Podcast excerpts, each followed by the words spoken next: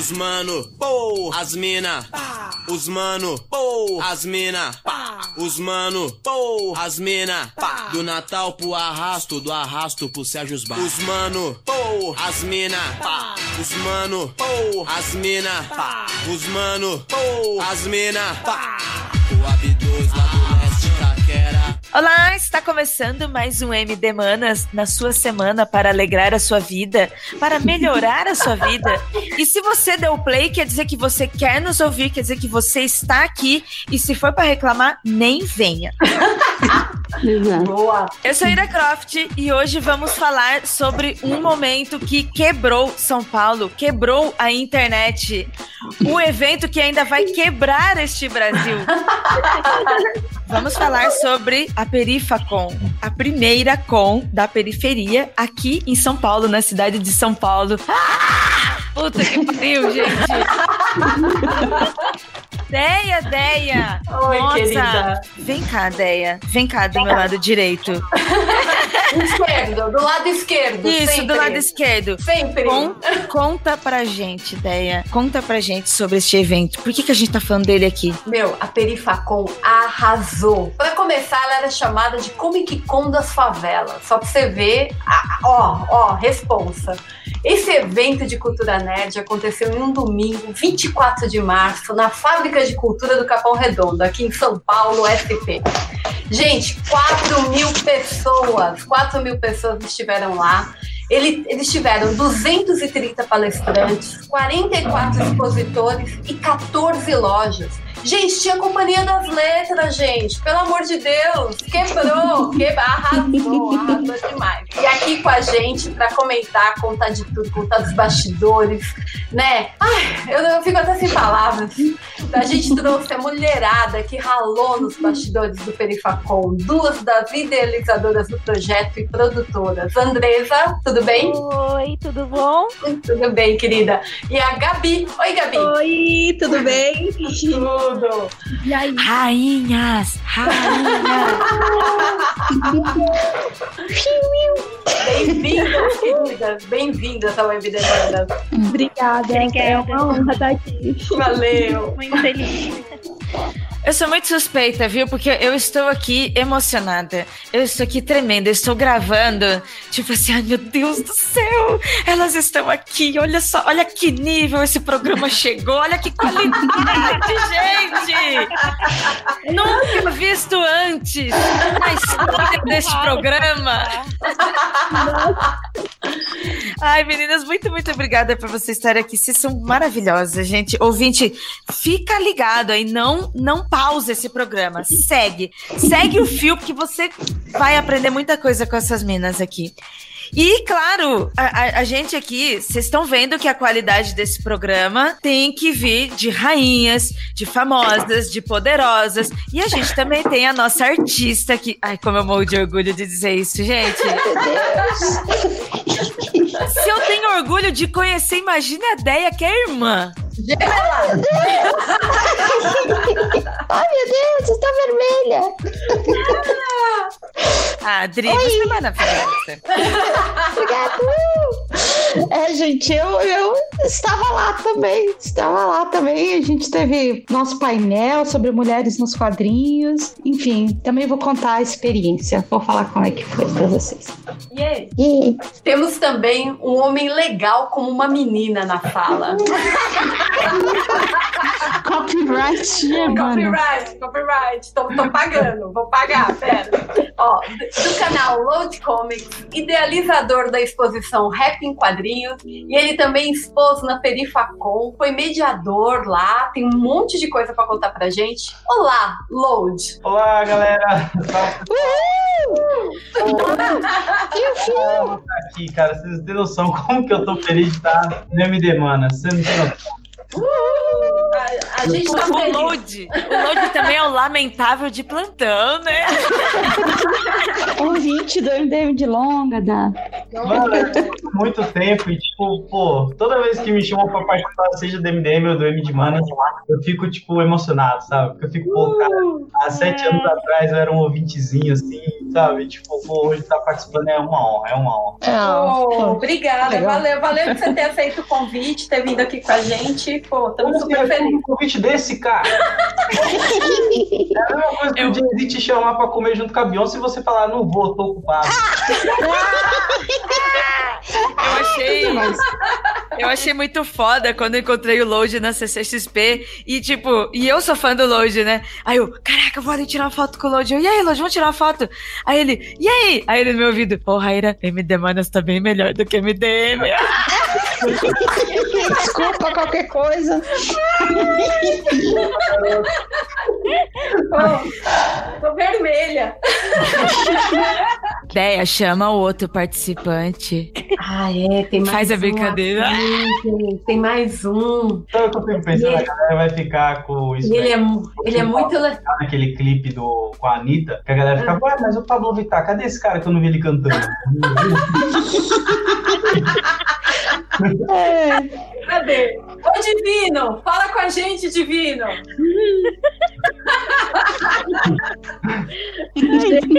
Gente, eu vou explicar. É que tem um divino na sala. Ele fala com a voz da Andresa. Mas você olha, tá escrito divino. E a gente tá muito sensibilizada. Mas Podcast é Andresa. espiritual. Mundo freak. Chama o Andrei. Quer chegar no outro nível. Divino, mas já que você está aqui conosco, Divino, conta aí, Divino. Conta aí, Andresa, como que surgiu a ideia, a origem, o primeiro momento que vocês, pá, vamos fazer uma como que com aqui na periferia. Cara, a ideia, ela, ela surgiu a partir do, do Matheus e do Naruto, de umas conversas deles é, lá na Zona Sul sobre, meu, não tá, não, tá, não tá rolando, não tá dando, não temos 300 contos pra dar em cada evento que rolar. Ah, a gente já era tudo amigo, a gente tem várias conexões dentro da equipe. E aí um dia o Naruto chegou pra mim e falou, putz, a gente tava com uma ideia de fazer uma feira de quadrinhos aqui no Capão. É, vamos fazer. Eu Falei, ah, vamos, não, fechou. E aí a gente foi chamando os amigos que a gente conhecia, que, mano, sabia que fechava muito com a ideia. E, e aí surgiu o Igor, a Gabi, a Luiz, o Pedro Kuyama também, que é o nosso maravilhoso ilustrador. Sem ele não tinha ilustração. É, e aí fomos lá, vamos fazer. Só que surgiu só com uma ideia de, de ser uma feira de quadrinhos e ter uma palestra. Foi exatamente isso que a gente pensou em primeiro momento. Você, Gabi, era tudo isso que você imaginava? Então, na verdade, foi crescendo, assim, cada vez mais que eu ia vendo, assim, as sugestões, a gente ia aceitando também. Ah, mas poderia ter isso, poderia ter aquilo outro. E a gente, ah, vamos fazer então, vamos sim. E a gente foi aumentando cada vez mais. Então, assim, eu só fui ter dimensão, eu acho, no dia anterior ao evento. quando a gente chegou lá pra montar, eu falei, nossa, a gente. Não, e aí, quando começou a sair um monte de lugares também, porque no início eu fiquei pensando, nossa, né? é, Será que alguém vai vir? Aquelas. Mas eu gosto Foram. Foram. verdade. Foram É, corta. Então, e aí, depois, tipo, surge 4 mil pessoas, assim. Então, foi uma coisa de louco, assim, que a gente, no começo, a gente não imaginava, porque ia ser só uma feira de quadrinhos e duas mesas, sabe? E aí, na verdade, se tornou, tipo, sete andares de, de uma fábrica de cultura. Então, é, foi uma, uma, puta, uma grande surpresa, assim, sabe? Foi muito louco. Gente, tinha, tinha RPG, eu vi alguns stories da, da Ira, do pessoal que tava lá. A galera, tipo, meu, fazendo e acontecendo lá. Foi muito legal. Sim. Sim, sim. É, não, foi muito louco, porque todos os lugares estavam acontecendo alguma coisa. É, tipo, é. sempre. Meu, Isso é muito da hora. e, e o concurso de cosplay? Grande sensação, né? Caraca, meu. Porque aí teve um momento que as pessoas não conseguiam mais entrar na, na fábrica de cultura, né? Foi É. superlotação duas vezes a fábrica de cultura. E aí a gente falou, putz, agora não vai dar, vamos continuar com a, com a programação que a gente tem.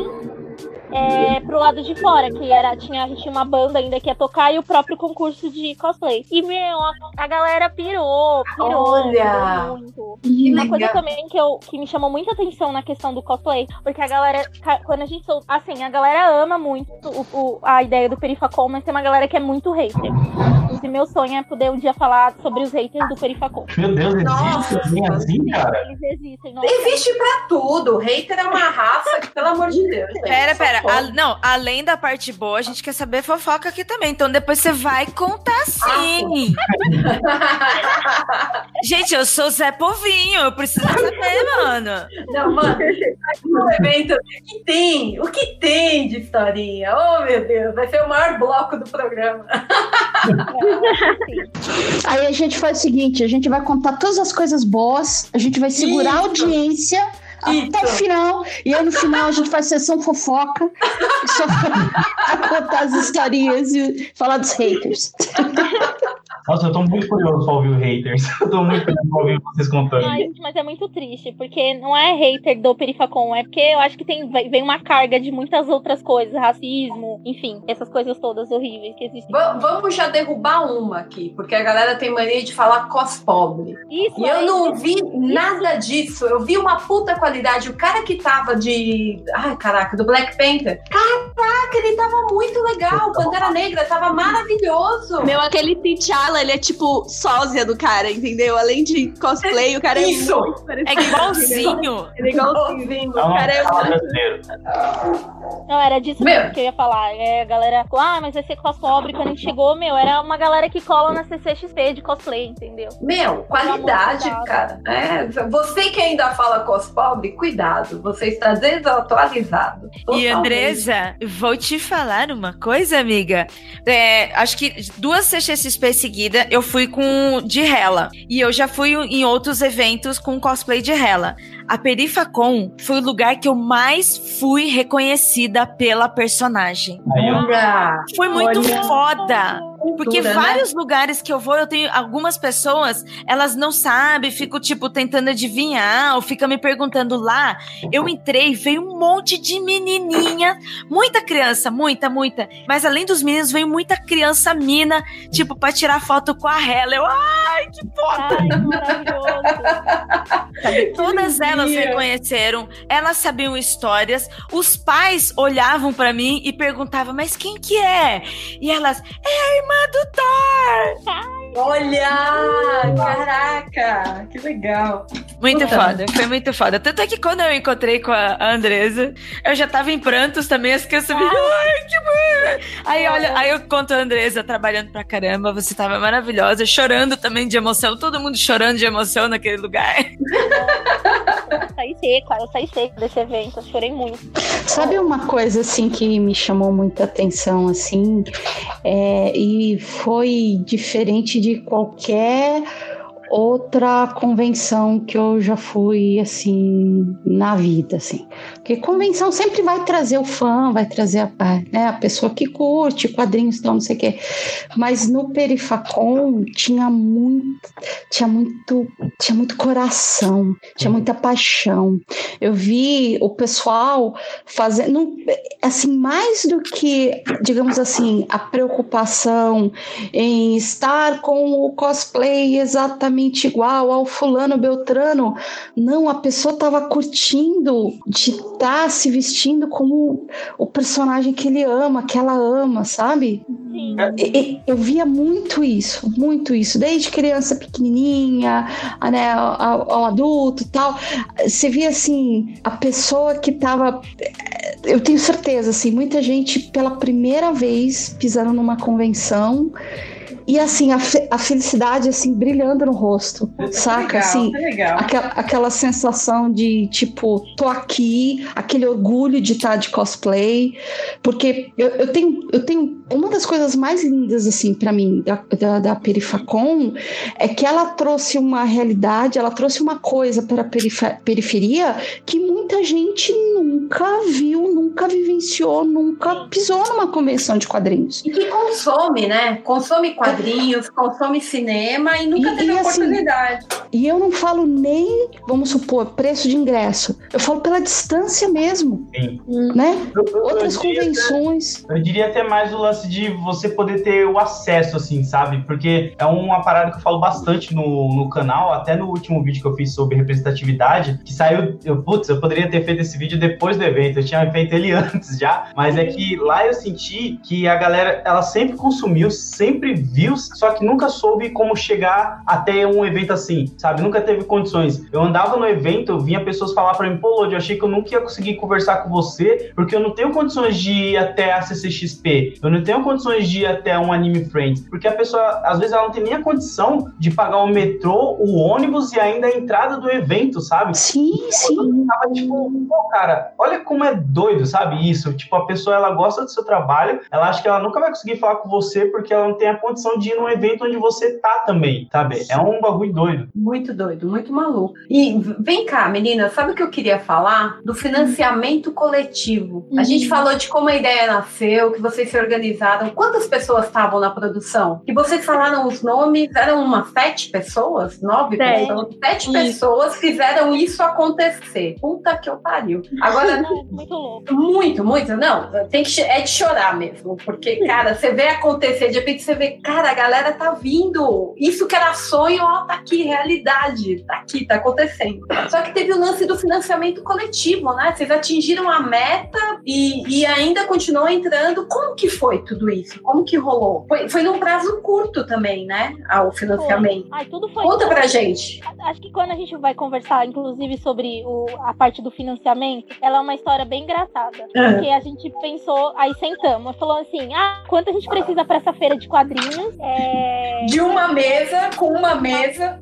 É, com uma mesa, com uma mesa. Ah, aí a gente falou, ah, dois mil reais. Olha só, uma coisa que eu tava até falando com o Oi de hoje era sobre essa coisa que a gente não sabe mensurar as coisas, porque a gente não é ensinado a mensurar preço, valor e essas coisas. Sabe, Verdade. entendeu? Verdade. E aí a gente falou, ah, dois mil reais. Aí a, Benfe... aí a gente começou a soltar. Soltou, a- as pessoas abraçaram a ideia. Nossa, a gente bateu muito rápido esses dois mil reais. A benfeitoria ligou pra gente e falou assim: Meu, eles não mandaram e-mail, eles ligaram e falaram: Então, a gente leu o projeto de vocês, a gente achou muito bacana, só que a gente tá achando que o valor que vocês colocaram aí nessa arrecadação tá muito baixo. A gente já tava colocando mais coisa, entendeu? Eu posso dizer que muita gente pensou isso, tá? Porque quando vocês lançaram, todo mundo.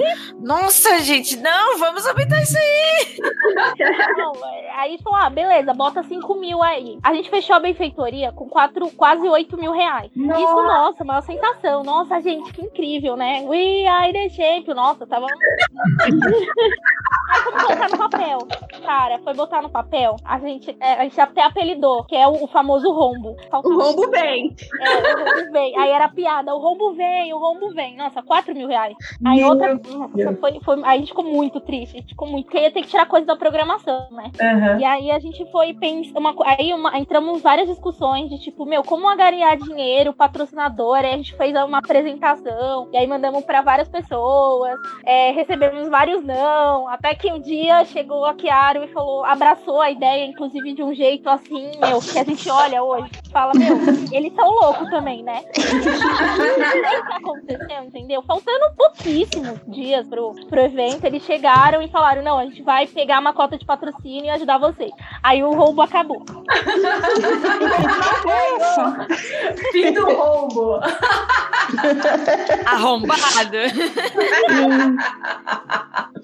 Que sensacional, meu. E a Kiara levou a Adriana, levou o Ivan Reis, Meu, levou o Ivan Costa. o Ivan Costa. Mano. Roda. Meu, o Joe Prado tava lá, o Marcelo Costa. O Ivan É, teve o Ivan Reis. Gente, teve avaliação de portfólio do Joe Prado, que é o meu agente, o agente dos meninos todos, e enfim, ele que faz a ponte com DC, com Marvel, com todo mundo. Isso isso é incrível, cara. Isso é incrível. Nossa, foi um Caraca, meu. Quando a gente. Quando a gente recebeu várias, inclusive, é, é, conversas de bastidor, a gente recebeu mais coisas para que a Chiara podia, pudesse, né, fazer no evento. É que a gente não tinha mais coisas, não tinha mais como enfiar na programação. Porque não tinha mais. Pois é, é, é, Andressa e Gabriele, fala, fala pra gente. Isso daí foi uma coisa que eu percebi lá. É, lotou pra caralho. Isso foi sensacional. Fala disso. Tipo, vocês tinham programado a, a fábrica de cultura lá. Pô, são cinco andares, gente. Pra quem, pra quem tá ouvindo e não foi, são cinco andares super lotados. A gente tava quase se jogando a janela, querendo mais espaço.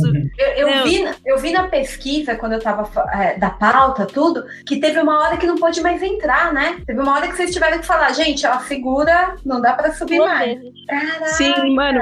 As pessoas ficaram na fila por horas. Tipo, quem não se inscreveu no site é, teve que esperar um tempão, assim. E aí foi muito, é, muito foda ter que dizer para as pessoas: olha, a fábrica chegou na capacidade máxima, é, não vai dar para entrar e tal. Tipo, dá uma dor no coração, sabe? Porque, uh. tipo, é, uma vontade de deixar todo mundo entrar e tal. E como a gente não, não, não sabia e, e que iria vir tudo, tudo isso, assim, além das pessoas inscritas, então é isso, assim, a gente foi ali vendo o que, que dava para fazer, né? Então foi muito, foi muito da hora ver isso. Não, não foi cinco andares, na verdade, foi seis andares, porque tinha um andar ainda que a gente conseguiu chamar várias pessoas ali dos arredores e abrimos formulário também pra galera vender comida, sabe? Pra estimular o comércio local, assim, Uma sabe? Uma praça de alimentação. Isso, a praça, né? até a praça de alimentação foi meio que pensada para tipo, mais uma forma de democratização, assim, sabe? Tipo, que as pessoas pudessem vender suas coisas, vender comida e tal. Eu chamei minha mãe para vender. Olha, que legal! Meu, copo de refrigerante a dois reais, assim, isso é muito acessível, sabe? Porque é isso, você vai para um evento desse, você paga o ingresso e você tem que pagar a comida também do evento, né? Mas viu, ô meninas, e aí ainda teve esse lance de, de como é que se fala? Dar aquele gás pro, pro, pro pessoal do bairro, do, da região, né? Vender ali alimentação, tudo. E, teve, e, e encheu a sala? Tipo, tinha muita gente, variedade, assim? Conta aí. Tinha. Não, tinha. Mano, é, é que assim, essa parte acabou a comida em algumas horas, assim. Foi muito rápido. E eu falei assim pra minha mãe: mãe, leva comida como se você fosse passar três dias lá. Eu falei no dia anterior. Você vai acampar num lugar? Você vai acampar, entendeu? Pensa como se você fosse fazer isso. Aí ela não botou muita fé e tal, mas é, acabou tudo em duas, duas horas, três horas, assim, de várias pessoas. Aí teve outras pessoas que continuou durando. Mas é, rendeu muito, assim, todos os andares, a escada tava é, gente subindo, gente descendo, gente subindo, gente descendo toda hora. Os elevadores também, assim, tava muito lotado. A feira de. A feira de. Meu, o beco dos artistas. Você é louco. Eu não consegui entrar. Eu não Sério? entrei no beco. Não consegui. Tava muito lotado e muita gente. E, e claro, né? Aí eu olhei aquilo e falei assim: Meu, é oportunidade para quem tá ali. Não vão precisar de mim ali, não preciso estar ali. Mas assim, e, e, a comida, a mesma coisa. Eu olhei e falei assim: Caraca, tá parecendo evento de igreja, sabe? Festividade de igreja. Tudo. Era, e uma coisa incrível da. também que eu fui no evento, juro pra vocês, eu cheguei no evento, acho que eram umas nove e meia mais ou menos. Assim que eu cheguei, eu, vi, eu, cheguei, eu quis chegar bem no começo, assim, assim que abriu a porta, eu queria estar tá lá pra ver. Eu cheguei umas nove e meia mais ou menos, fiquei até o final mesmo, e eu não consegui ir no banheiro, fiquei o dia todo sem conseguir ir no banheiro, não porque estava lotado, mas porque, tipo, eu não tinha o tempo, e eu não consegui comer nada também, porque, tipo, eu tava fazendo um monte de coisa, falando com um monte de gente que eu fiquei, tipo, mano, esqueci, sabe? Esqueci que eu tinha que ir no banheiro, esqueci que eu tinha fome. alimentando da, da, energia da galera, sabe? Era muito louco. Que é legal. verdade. Eu não, eu não encontrei você, eu não encontrei não. a Adriana, eu, não, eu só encontrei a, a Andresa, porque a Andresa tava trabalhando e tava ali recebendo a gente, atendendo todo mundo. Sim. Eu não consegui encontrar com os meus amigos, porque, tipo, e a vibe que tá ali, as pessoas que vinham conversar comigo era tanta gente diferente, tanta criança, tanto rolê, que, tipo assim, tava muito mais louco. Desculpa aí, gente, eu adoro vocês, mas essas pessoas estavam maravilhosas demais. Era uma oportunidade muito incrível. Sim, Meu, eu, muito eu legal. mesma, eu não consegui conhecer vários artistas, várias pessoas que eu queria conhecer, porque eu tava fazendo tantas coisas, assim, ao mesmo tempo, e fiquei muito feliz fazendo. Mas uma coisa que me deixou arrepiada em um momento que eu tava subindo a escada e vi uma família inteira de incríveis. Ai, Assim, meu, Sensacional! não, é sério, as crianças de cosplay, a, a criança, meu, o Gokuzinho. O Super Assim, as crianças de cosplay eram uma atração à parte, assim, de verdade, porque era muito legal de ver e eu fiquei toda arrepiada, assim, quando eu vi as crianças curtindo muito em todos os lugares. Na sala de jogos, você passava, tinham muitas crianças curtindo, no RPG, na- no Espaço Kids. Meu, as crianças estavam aproveitando demais também, assim, sabe? Foi um evento para as, as famílias pegaram, saíram de casa, entendeu? E foram curtir o domingo no Perifacon, entendeu? Sabe o que é isso? Você é é demais. sabe, isso é um, é um lance que eu achei muito, muito. Cara, isso é muito maluco. Eu também não consegui é, ir lá na- no Beco dos Artistas, né? Naquela, no Artist Alley. E, mas eu, a, a notícia que chegava era isso. Falou assim, gente, a, a, a, sala onde estão os artistas, os desenhistas, já tá lotada. Tem uma fila para entrar e assim, espera o pessoal sair para entrar um novo grupo para ver a arte do pessoal que estava expondo lá, saca? E, e- e muita gente que não fazia ideia do que era uma, um artista e do que era um beco dos artistas estava indo no Perifacom para conhecer, para ver pela primeira vez, saca? E, e, eh, assim, sabe uma coisa? Também, assim, eh, teve, teve um momento que a gente teve ali a mesa da Chiara Escuro, então a gente ficava ali, a gente dava autógrafo pro pessoal, fazia um sketchzinho e tal, batia papo, e também teve a, a avaliação de portfólio com o Joe Prado tal, Ivan Reis lá, conversando com todo mundo. Mas é, para quem não foi, eu falo pra, pra, assim de antemão, cara, tava um clima de festa, tava todo mundo muito de boa lá dentro, mesmo com fila, super lotado, era aquele clima assim, todo mundo com astral lá em cima, clima de festa, de festa. O pessoal ficava esperando na fila, assim, muita gente sabia o que você estava fazendo, tinha gente que Moça, o que que você que que você faz? O que que vocês estão fazendo? Que- Assim, que não conhecia o trabalho, mas a, ou que a gente fazia, não conhecia quem era o Ivan, quem, quem era o, o Joe, mas assim, entrou na fila para ver qual que era, entendeu? E aí encostou e ficou batendo papo ali com o Joe, ficou batendo papo com o Márcio 1, né? Que o Márcio 1 é o, é, é o cara que criou aqueles bonequinhos, né? O- os mini Coles, assim, que tem o- o- que é da, da, da Iron Studios tal. Ficou. Então, assim, muita gente veio porque era fã e muita gente também acabou conhecendo o trabalho da gente ali na hora. Entendeu? E, e- e, cara, é, foi um clima, pelo menos a minha experiência, e eu já falo que conversando com o Ivan Reis, com o Ivan da Costa, com Marcelo Costa, com Diógenes Neves, todo mundo que foi, todo mundo teve essa impressão. Saca? Que, que foi mais assim uma festa.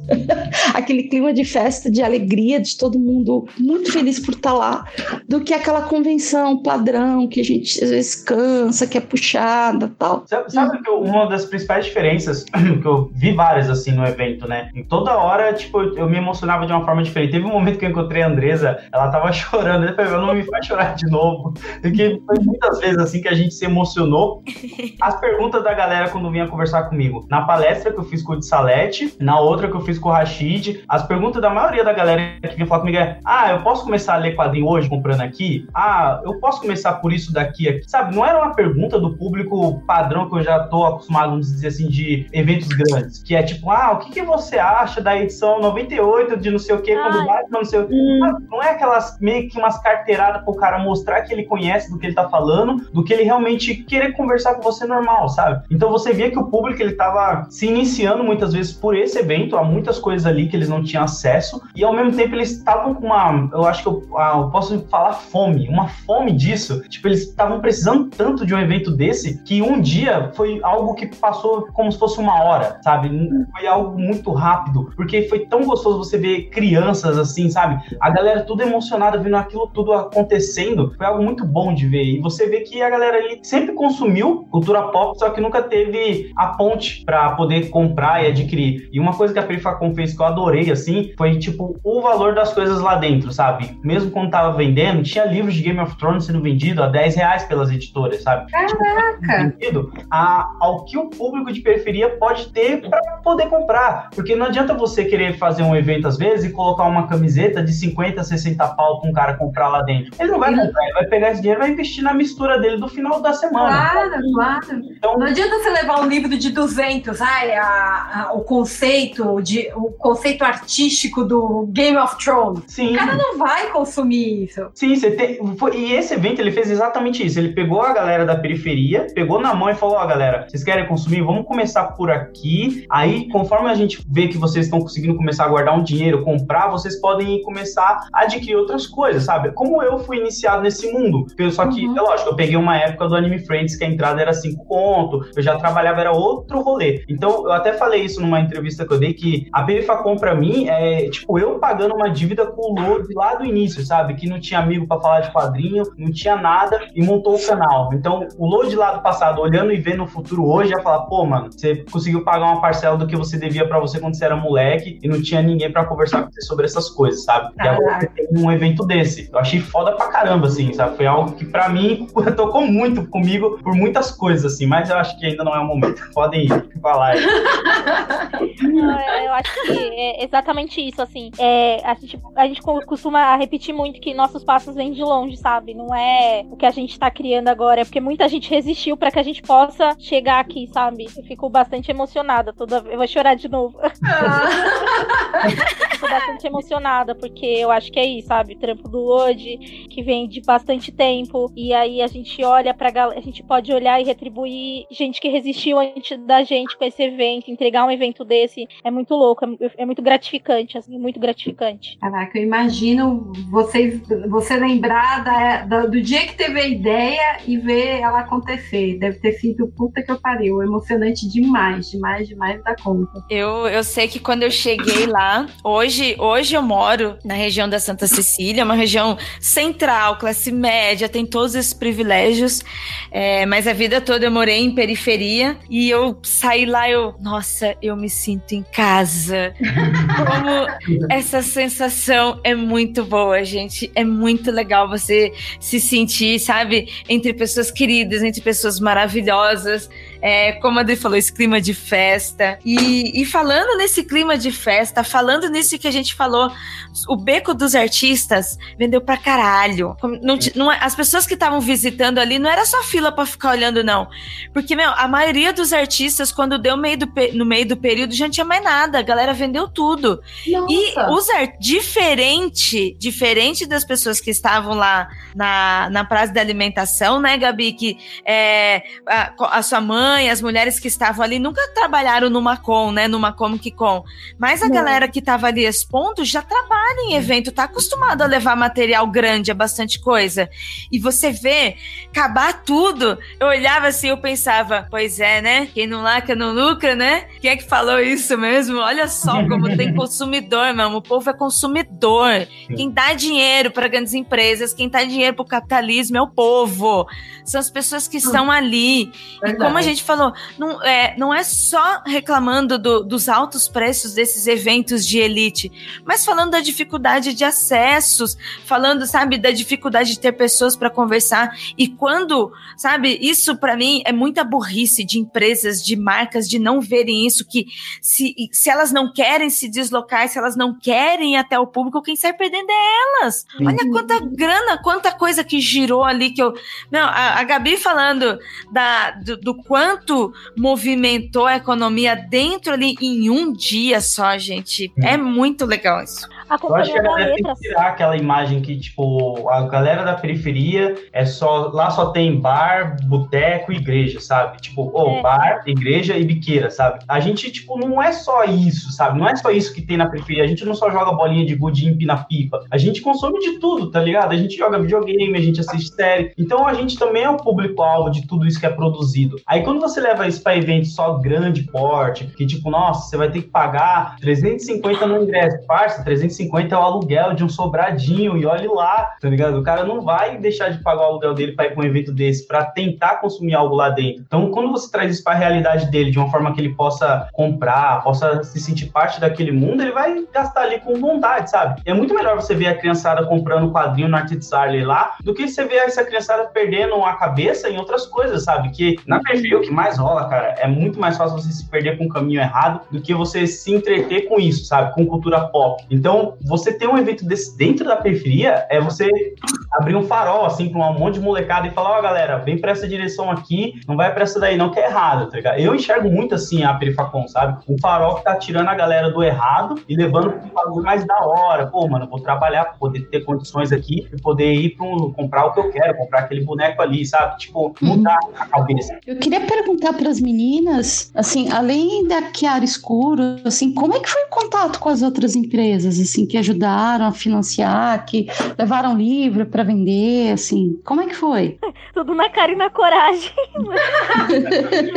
Conta. assim, a, a gente pensou, listou algumas que a gente conhecia, pô, vamos, vamos chamar, vamos tentar entrar em contato com a Galápagos. É, ah, eu tenho contato de uma, da, da- de uma outra editora, mas a gente abriu também uma coisa que foi muito importante pra gente, inclusive um beijo aí pro Igor e pro Matheus, que foram as pessoas que cuidaram do nosso site, foi os formulários que a gente soltou no site. A gente fez um formulário para as editoras. A Companhia da Letra, por exemplo, foi uma, uma, foi uma editora que entrou em contato com a gente. É, outras, sei lá, veio pelo Twitter. Ah, e aí? Tô, vi o Perifacom, como é que a edito- uma editora pode. Pô, a- o aluguel de mesas que a gente fez, meu, foi contato nosso, de amigo. Pô, tô procura que faz festa, produz festa. Pô, tô precisando alugar umas pranchas é, pra, pro Perifacom. E aí, cara, inclusive essa empresa foi muito bacana com a gente. Eles deram muito desconto. Porque foi isso, assim, né? O evento todo, ele custaria um outro valor. A gente se espremeu muito. Sei lá, a gente pegou nosso material gráfico e bateu nas gráficas, assim, ó. Oi, tudo bom? Eu sou do Perifacom, esse é o nosso projeto. Você pode imprimir esse banner pra mim? Você pode fazer mais barato? Cara, a gente ganhou as sete placas que tinha no elevador, sabe? E a placa Olha! da exposição Que também. massa. Tipo, isso foi muito, muito, muito, muito foda, assim. Só que, só que não dá pra fazer isso toda essa edição, né? Inclusive, nossa, foi muito cansativo. Teve até perda de emprego no meio do processo. Meu Deus! Meu Deus. Inclusive apoiem, né, Andresa? É, a gente soltou aí uma É. recorrente, é, porque é isso, assim, as pessoas, ela, a gente fez todo o Perifacom, a parte da organização, tudo de madrugada. As nossas reuniões eram das 10 da noite às 5 da manhã, porque as pessoas trabalham e fazem faculdade, era o único horário que a gente tinha pra fazer. Então foi muita fritação, muita, muita fritação. Foi muito bom fazer o Perifacom, mas eu, eu assim, se tivesse que fazer outro nessas condições, acho que a, a equipe morreria, assim. Sim, é uma coisa que eu penso sobre essa coisa com as marcas e tal, é sobre as pontes que a gente conseguiu construir, sabe? Tipo, sei lá, colocar uma, uma marca grande, assim, sabe? Como a Companhia das Letras, tipo, junto com marcas menores, sabe? Com, com editoras menores, com a galera do Criarte, com a galera que tá é, lutando aí, sabe? Pra conseguir expor nos lugares e tal, sabe? Então, acho que esses contatos foi a parte muito foi uma parte muito da hora que, que a gente que a gente fica muito grato por ter conseguido fazer, sabe? Então é, foi, foi muito louco, porque a gente foi lutando assim, foi ficando cada vez mais louco, porque no início a ideia não era tipo, ah, ninguém quer fazer reunião de madrugada, saca? Mas tipo, teve que acontecer, porque foi tudo muito rápido, entendeu? Então, é, como o evento foi crescendo e foi tudo muito, muito assim, muito, muito, muito, muito, muito, muito, muito rápido. É, é, aí a gente teve que fazendo isso, mas aí a gente já tá lançando essa benfeitoria agora, né? Tipo, benfeitoria.com barra vai perifacom. Perfeito. Certo. Então, ok, o marketing. É, a gente já tá lançando agora pra gente conseguir fazer em condições melhores, assim, pra gente também assumir, assim, também um pouco um papel de produtor de conteúdo, sabe? De criação de conteúdo pra gente somar, porque a gente vem de uma reflexão, assim, eu tava assistindo, é, tipo, eu tava assistindo o vídeo, o, o vídeo que o Lodi comentou. Oi, Lodi, tudo bom? É, é, que o Lodi comentou sobre, é, que ele fez, na verdade, sobre representatividade negra. Aí eu fui procurar, né, mano? Eu falei, nossa, eu vou procurar aqui, né, e tal. Aí eu encontrei o, o Guto do Cronosfera tal. Aí eu falei, tá, mas é, pra eu ter que me esforçar tanto pra conseguir encontrar um conteúdo de uma pessoa negra fazendo conteúdo nerd, é porque não tem, não tá, tem alguma coisa que não tá certa, tá ligado? Tipo, não, não, tá, não tá certo, assim. A gente tem que tá. A gente tem que conseguir encontrar sem ter que se esforçar tanto, sabe? E a gente tem que ter mais referências do que cabe em uma mão só, entendeu? Então, tipo, eu acho que o, o mais gratificante foi isso. E essas pontes e esses contatos, eu acho que a tendência é a gente tentar fazer cada vez mais, assim, sabe? Então, é- é- isso é muito da hora, assim, tipo, eu tô muito feliz. E, e ouvir vocês falando nos comentários, assim, é uma coisa que eu não tinha noção, assim. Tipo, esse olhar, assim, das pessoas que estão ali, de que é ver como que parecia uma festa, que tava, ficou o dia inteiro fazendo um monte de coisa, que as pessoas vieram trocar ideia, que vieram conhecer. É uma coisa que eu tô tendo ideia agora que vocês estão falando, e eu tô, tipo, muito feliz emocionada. Tipo, porque, tipo. Ai, que lindo. não, é que eu sou, é que é isso, tipo, também eu sou muito tímida, né? E aí, é, e aí eu não, eu não conseguia muito falar com as pessoas, assim, tinha umas pessoas famosas que a gente chamou mesmo, que eu ficava com vergonha de chegar perto, assim, sabe? Mas tudo bem também, né? Enfim, é isso. E aí, é, mas foi muito legal, assim, sabe? Todas essas pontes e todos esses resultados, assim, que vocês estão falando, porque dá mais gás pra gente é, ir com mais força pra próxima edição, sabe? Que legal. Eu quero fazer uma pergunta pra você, mas eu acho que também vai impactar o Load, até porque o Load é uma pessoa que, além dos canais, o, tá utilizando muito o Twitter pra tá é, elucidando as pessoas, entendeu? Sobre isso, né? É, Gabi, você falou, vocês falaram, né, do, do quanto isso foi muito bom para a comunidade, para as pessoas. Você citou a sua mãe e você está falando sobre as marcas, né? A gente está aqui rindo do quem, do quem lacra não lucra, que lucrou pra caramba. Mas você disse que elas chegaram tímidas. Você falou, falou para sua mãe se preparar e ela estava meio assim. Depois deste evento, desta edição, depois é, do sucesso de público, sucesso de engajamento, é, vendo as marcas ali, como você disse, ah, tinha marca grande e marca pequena. É, como que você vê o impacto disso para estas pessoas que estavam tímidas, estavam com vergonha e, e puxando load nessa conversa? Para que essa, quem tá nos ouvindo, que tá sempre reclamando, ai, porque o Load é militante demais, ele é legal, mas é militante demais.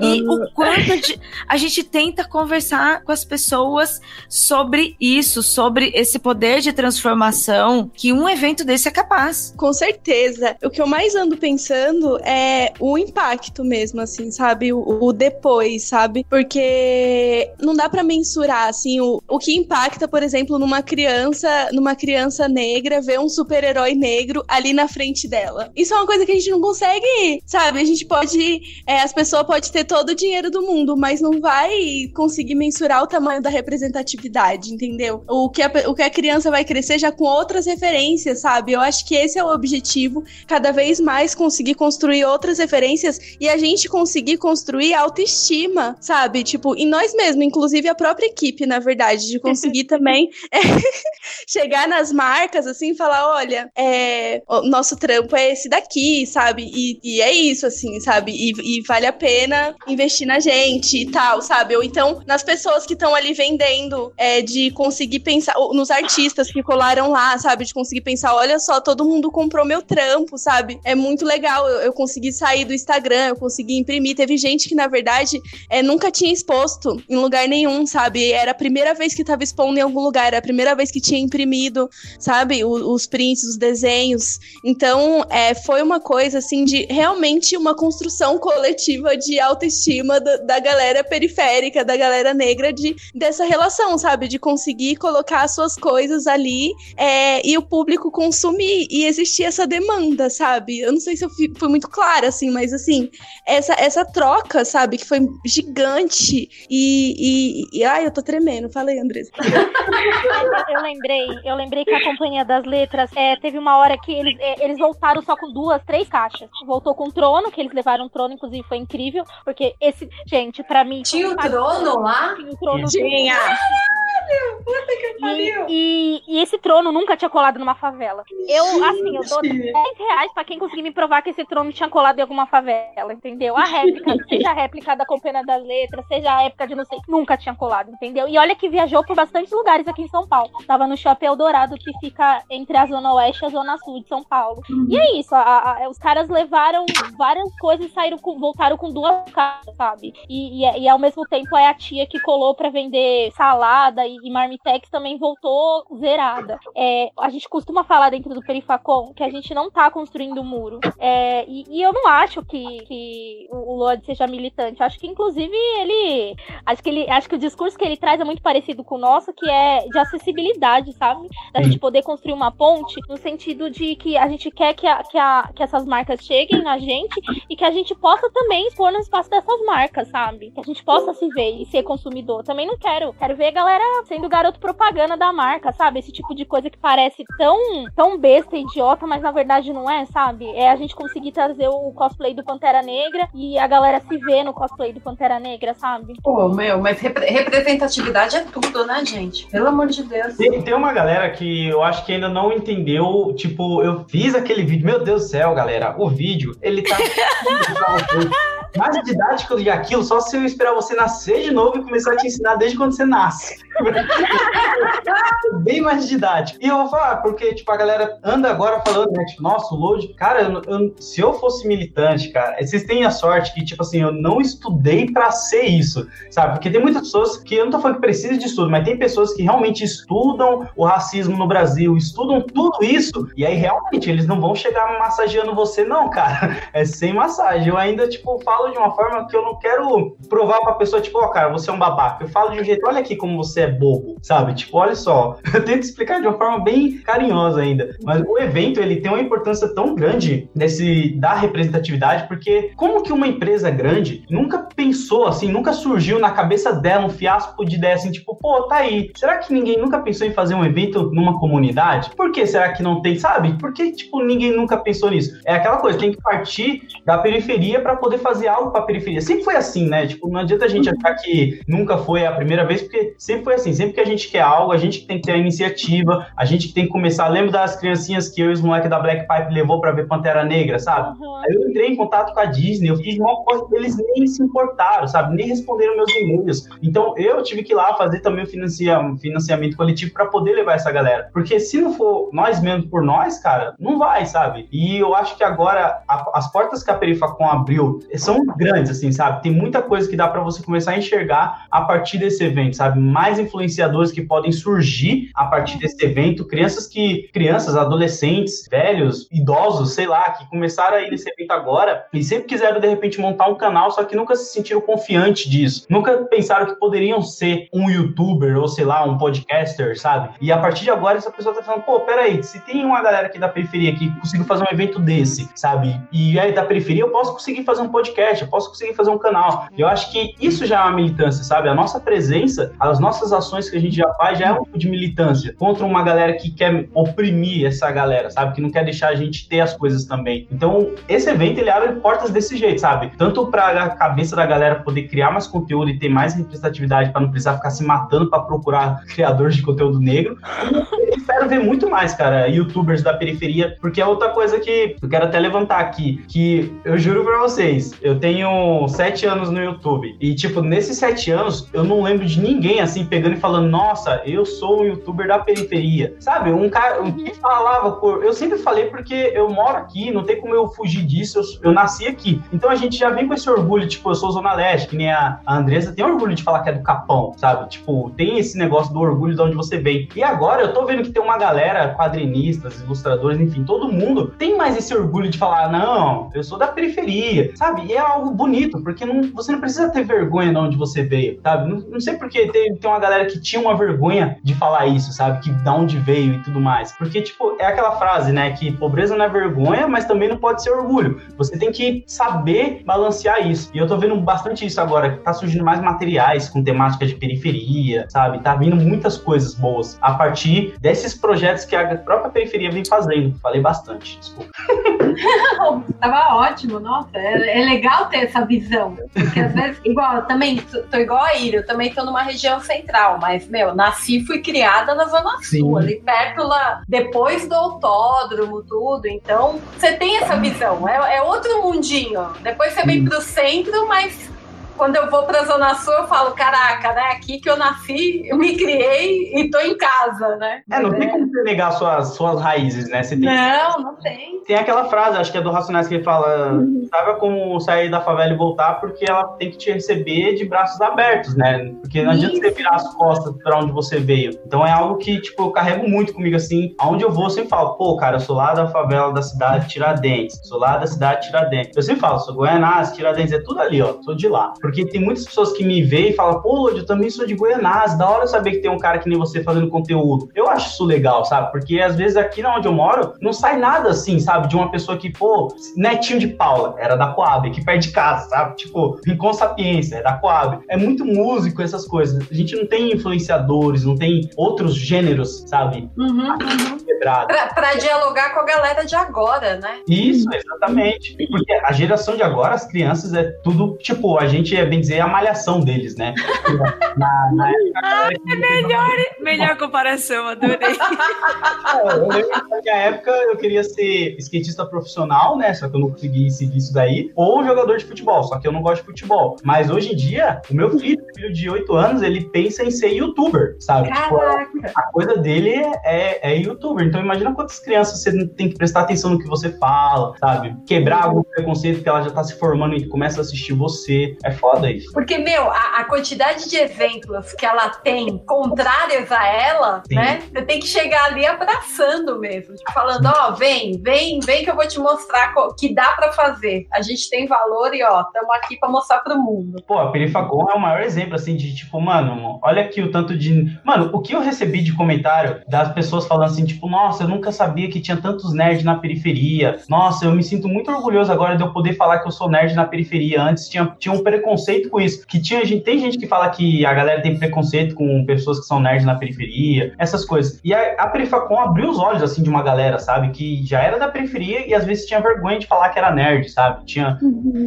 Deixava meio de cantinho isso. E a Perifacon, ela não, escancarou, assim, tipo, não, galera, ó, tá tudo bem vocês serem nerd. Olha só como é legal esse universo que a gente trouxe para vocês. Vem com a gente, sabe? Eu gostei pra caramba disso. Pô, isso foi demais. Ô, ô, ô meninas, agora, Divino, ô Divino, me conta. quem, quem vocês levaram da, do povinho conhecido? Quem tava lá com vocês nesse fatídico domingo, 24 de março? Meu Deus do céu. Hoje, né? Nossa, que grande atenção.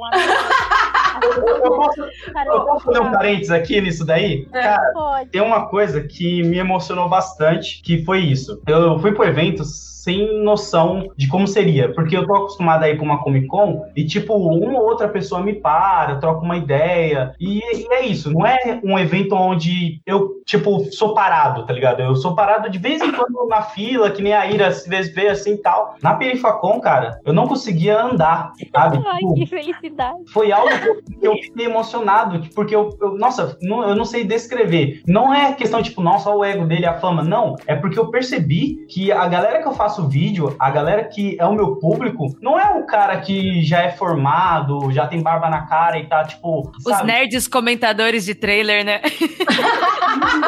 Meu público não é os bazingueiros que nem o Catena fala, sabe? Meu público, pode ver que o meu público é a galera que nem eu da periferia. E, tipo, independente de idade. Tinha criança que vinha falar comigo, tinha senhor, tinha senhora, tinha mãe. E era um monte de galera. E eu não conseguia andar. Eu, tipo, realmente, eu, eu fiquei no evento de manhã até a noite. Eu não consegui ver ninguém, eu não consegui fazer nada, porque, tipo, eu tinha minhas coisas pra fazer, né? Que tava no cronograma. E quando não tinha coisa no cronograma, ou eu tinha que ficar numa salinha meio que de imprensa lá, porque senão não, não conseguia andar no evento, ou eu tinha que ir lá fazer os negócios do rap em quadrinho. Então, realmente, foi um evento onde eu falei, pô, mano, eu tô tipo. Deixa eu ver um ar, tipo Frank Miller aqui numa, numa Comic Con, que todo mundo ficou louco. Que doideira, eu não achei que eu ia chegar num nível assim, numa periferia, sabe? Isso pra mim, cara, é uma honra que não tem valor, é algo que eu nem sei explicar, assim, é inexplicável, saca? É inexplicável. Meu, a periferia é antenada, a periferia sabe o que tá rolando, né? A, a marca que não, que não entendeu isso, que virou pra Gabi pra, e pro Divino e falou: ah, não, não, não quero, não quero. Meu, se Saiu ferrou. Saiu perdendo muito, muito. E ó, vou te falar, eu ainda acho que essas marcas ainda vão voltar e falar: então, sabe o que que é? Eu te falei não aquela vez, mas então, será que no próximo não dá pra gente conversar? Certeza, gente, certeza. E, e tem uma coisa que você perguntou que eu achei que sobre os famosos, assim, que eu acho que essa conex... é que assim, a exposição, né, do, do rap em quadrinhos, é, eu acho que ela é uma, para mim, pelo menos, é uma síntese do evento, sabe? Porque é juntar essa, essa a, a cultura nerd, assim, sabe? Tipo, dos quadrinhos e tudo mais e tal, com rap, que foi, na verdade, uma das pessoas que eu acompanhei, que tava lá e que assinou e tudo mais, que foi o KLJ Ah, né? Que, que é, tipo, eu acompanho a trajetória dele faz muito, muito tempo, assim, quase que desde que eu me entendo por gente. E, e aí, é, acompanhar um artista como ele, que na verdade a gente enviou e-mail pra galera do Racionais, pra tipo, ah, galera, ajuda a gente a divulgar o evento e tal. A gente mandou lá pra galera do Bug, do Bug Naipe e tal. Aí eles responderam assim: pera, vocês vão fazer esse evento que tá. que vocês. é, Essa é a proposta de vocês? Não, a gente quer colar nesse evento. A gente quer ir nesse evento, entendeu? Olha O só. KLJ, pega aqui o número do telefone do KLJ e fala diretamente com ele. Olha o WhatsApp dele. Olha o WhatsApp do KLJ. Olha o WhatsApp do KLJ aqui, ó. Chama ele lá no zap. Vem de zap com o KLJ. Sensacional, gente. Que legal. Sim, sim. E aí depois também apareceu a, a, a Andresa, a Andresa, ó, a louca, a Vanessa do 3%. Ela, ela colou lá porque, tipo, a gente passou um curta lá e tal, tipo, e que ela participou também, assim, que foi muito legal, né? Enfim, e aí é muito louco, porque a gente, é isso, a gente tava junto com pessoas que também a gente não imaginava, sabe? Ficou muito legal. Ô, Load, fala um pouquinho do, do que é essa, essa exposição Rap em Quadrinhos, que, que trouxe, né? Juntou. Chamou muita gente pro evento também. Pô, o, quando eu e o Laud pensamos na, no conceito do, do projeto e tudo, né? Eu sempre falei pra ele, pô, cara, a gente tem que expor na periferia. A gente tem que Quem é o Loud? O Laud é é o... ilustrador. É Ah, o Wagner tá. Laud. Porque eu- Legal, legal. É bom falar que de repente tem alguém que. Eu tenho que falar isso, meu Deus do céu. Pessoas, eu não ilustro. Eu tenho que falar isso. Vocês não têm ideia de como é você ser o roteirista e o cara achar que você que desenha o demolidor. É tipo isso. Eu passo por isso. As pessoas, nossa, Lodi, eu gosto muito da sua arte, você me inspira, não sei o quê. Eu falo, pô, cara, eu só criei o conceito do projeto, o Laud que desenha. é tipo isso. Mas enfim, é, desde o início da ideia que a gente teve, a gente expôs primeiro no João Gordo, né? Porque ele foi o padrinho do projeto, ele apoiou total a gente e tal. Aí depois de lá foi pro Miss, e aí eu já tava pulando com o Laud da gente expor aqui na escola que eu faço o sarau de leitura com as crianças no céu. A gente tava programando de expor aqui. Aí surgiu a Perifacom. Aí eu falei pro Loud, é, mano, a gente vamos dar prioridade pra Perifacom, porque é, eu acho que é o evento pra essa exposição, sabe? Além de estar na casa dos caras do Racionais, a gente até fez um, uma arte antes pra compartilhar da Perifacom e tal, que foi o, o Ed Rock, né? Porque a gente queria fechar o clã ali do Racionais, né? Só que o Loud teve uns problemas, não conseguiu desenhar o Ice Blue a tempo. Mas a gente queria muito expor em casa. E foi isso que eu senti, sabe? A gente realmente expôs dentro de casa, assim. A gente pegou a nossa obra e colocou onde ela deve... da onde ela saiu, sabe? A gente pegou, ah, saiu daqui o projeto, tá voltando para casa. E foi e vocês retratam, né, o pessoal da periferia, a galera conhecida da periferia como super-herói. Isso, é, a ideia é pegar que assim, o projeto ele é meio que bem pessoal, assim, vamos dizer até, né? Porque é os MCs que eu gosto e o Loud gosta, né, o Wagner, e são MCs que normalmente mudaram algo na cena do rap nacional. Então a gente pega eles e traça um, eu, eu traço junto com o Loud, né, uma personalidade com algum herói ali. No caso a gente traçou o KLJ, né, que a Gabriela falou, a Gabriele falou aí, com o Cyborg, porque quando ele tá nos toca-disco é como se fizesse parte dele os toca-discos, sabe?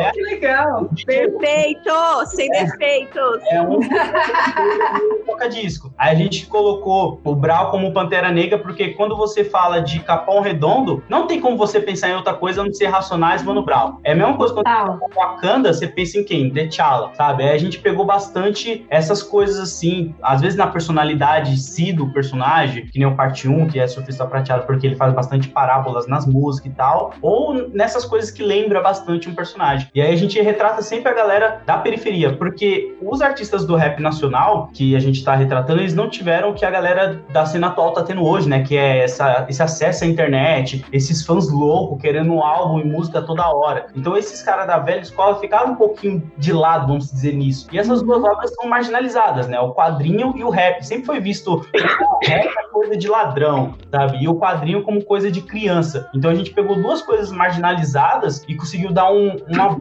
voz assim diferente, vamos dizer, um, um clima assim, tipo, ó, oh, cara, vocês podem gostar dos dois aqui sem problema nenhum. Então esse foi o foco assim da gente. E, e eu vi assim relatos das crianças reconhecendo, reconhecendo um Emicida, né, de, de Homem-Aranha, era Homem-Aranha que ele tava? É, de Miles Morales. É, nossa. E tinha muita foto de criança na frente da exposição. Eu recebi foto no Instagram de que a gente vendeu os prints lá também, né? Eu e Loud, a preço acessível também, né? Porque a gente não ia vender esses prints como a gente estava vendendo numa Comic Con no ano passado. A gente abaixou e teve criança também. Não sei até se eu posso já furar essa parte da pauta, mas eu tenho muitos relatos. Eu vou furar essa porque essa é uma das que eu mais, eu mais me emociono.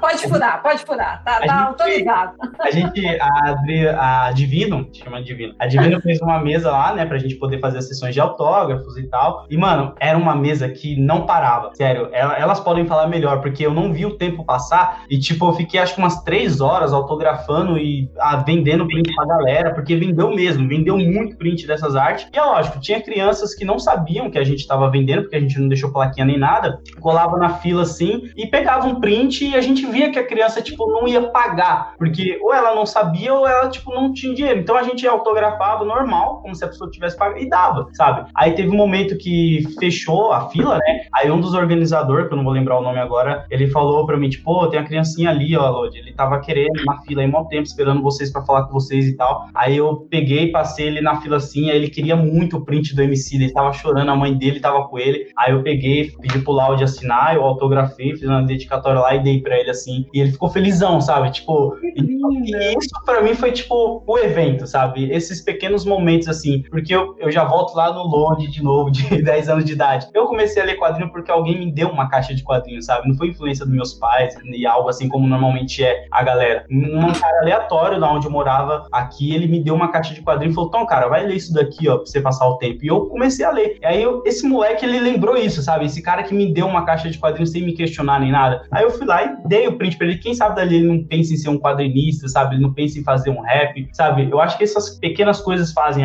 uma diferença em algum ponto, assim. Não, com certeza com certeza. Direciona uma vida e você nem imagina, né? Daqui, tipo, 20, sei lá, até menos, que você descobre que, caraca, aquilo que eu fiz influenciou uma pessoa. Pô, muito legal, muito legal. Ah, o evento tem, o evento não. É, é difícil eu ter palavras assim, porque eu acho que. Eu não sei se ele conversou da mesma forma que conversou para mim e conversou com cada um lá, sabe? Porque, tipo, as meninas estavam trabalhando, então elas já têm uma carga de uma parada que é, tipo, ver o filho crescer. Eu meio que eu peguei o filho ali na adolescência, comecei a trocar uma ideia com ele, me identifiquei, sabe? É tipo isso. Então eu não sei como falar assim, mas para mim foi uma parada muito pessoal com o load pequeno, que sempre quis ir nesses eventos assim e ver o amor, o carinho da galera assim retribuindo e a diversidade, cara. Meu Deus do céu, eu já palestrei nas Comic Con e é sempre aquele público branco, hétero, top, assim, sabe? Eu ideia com você.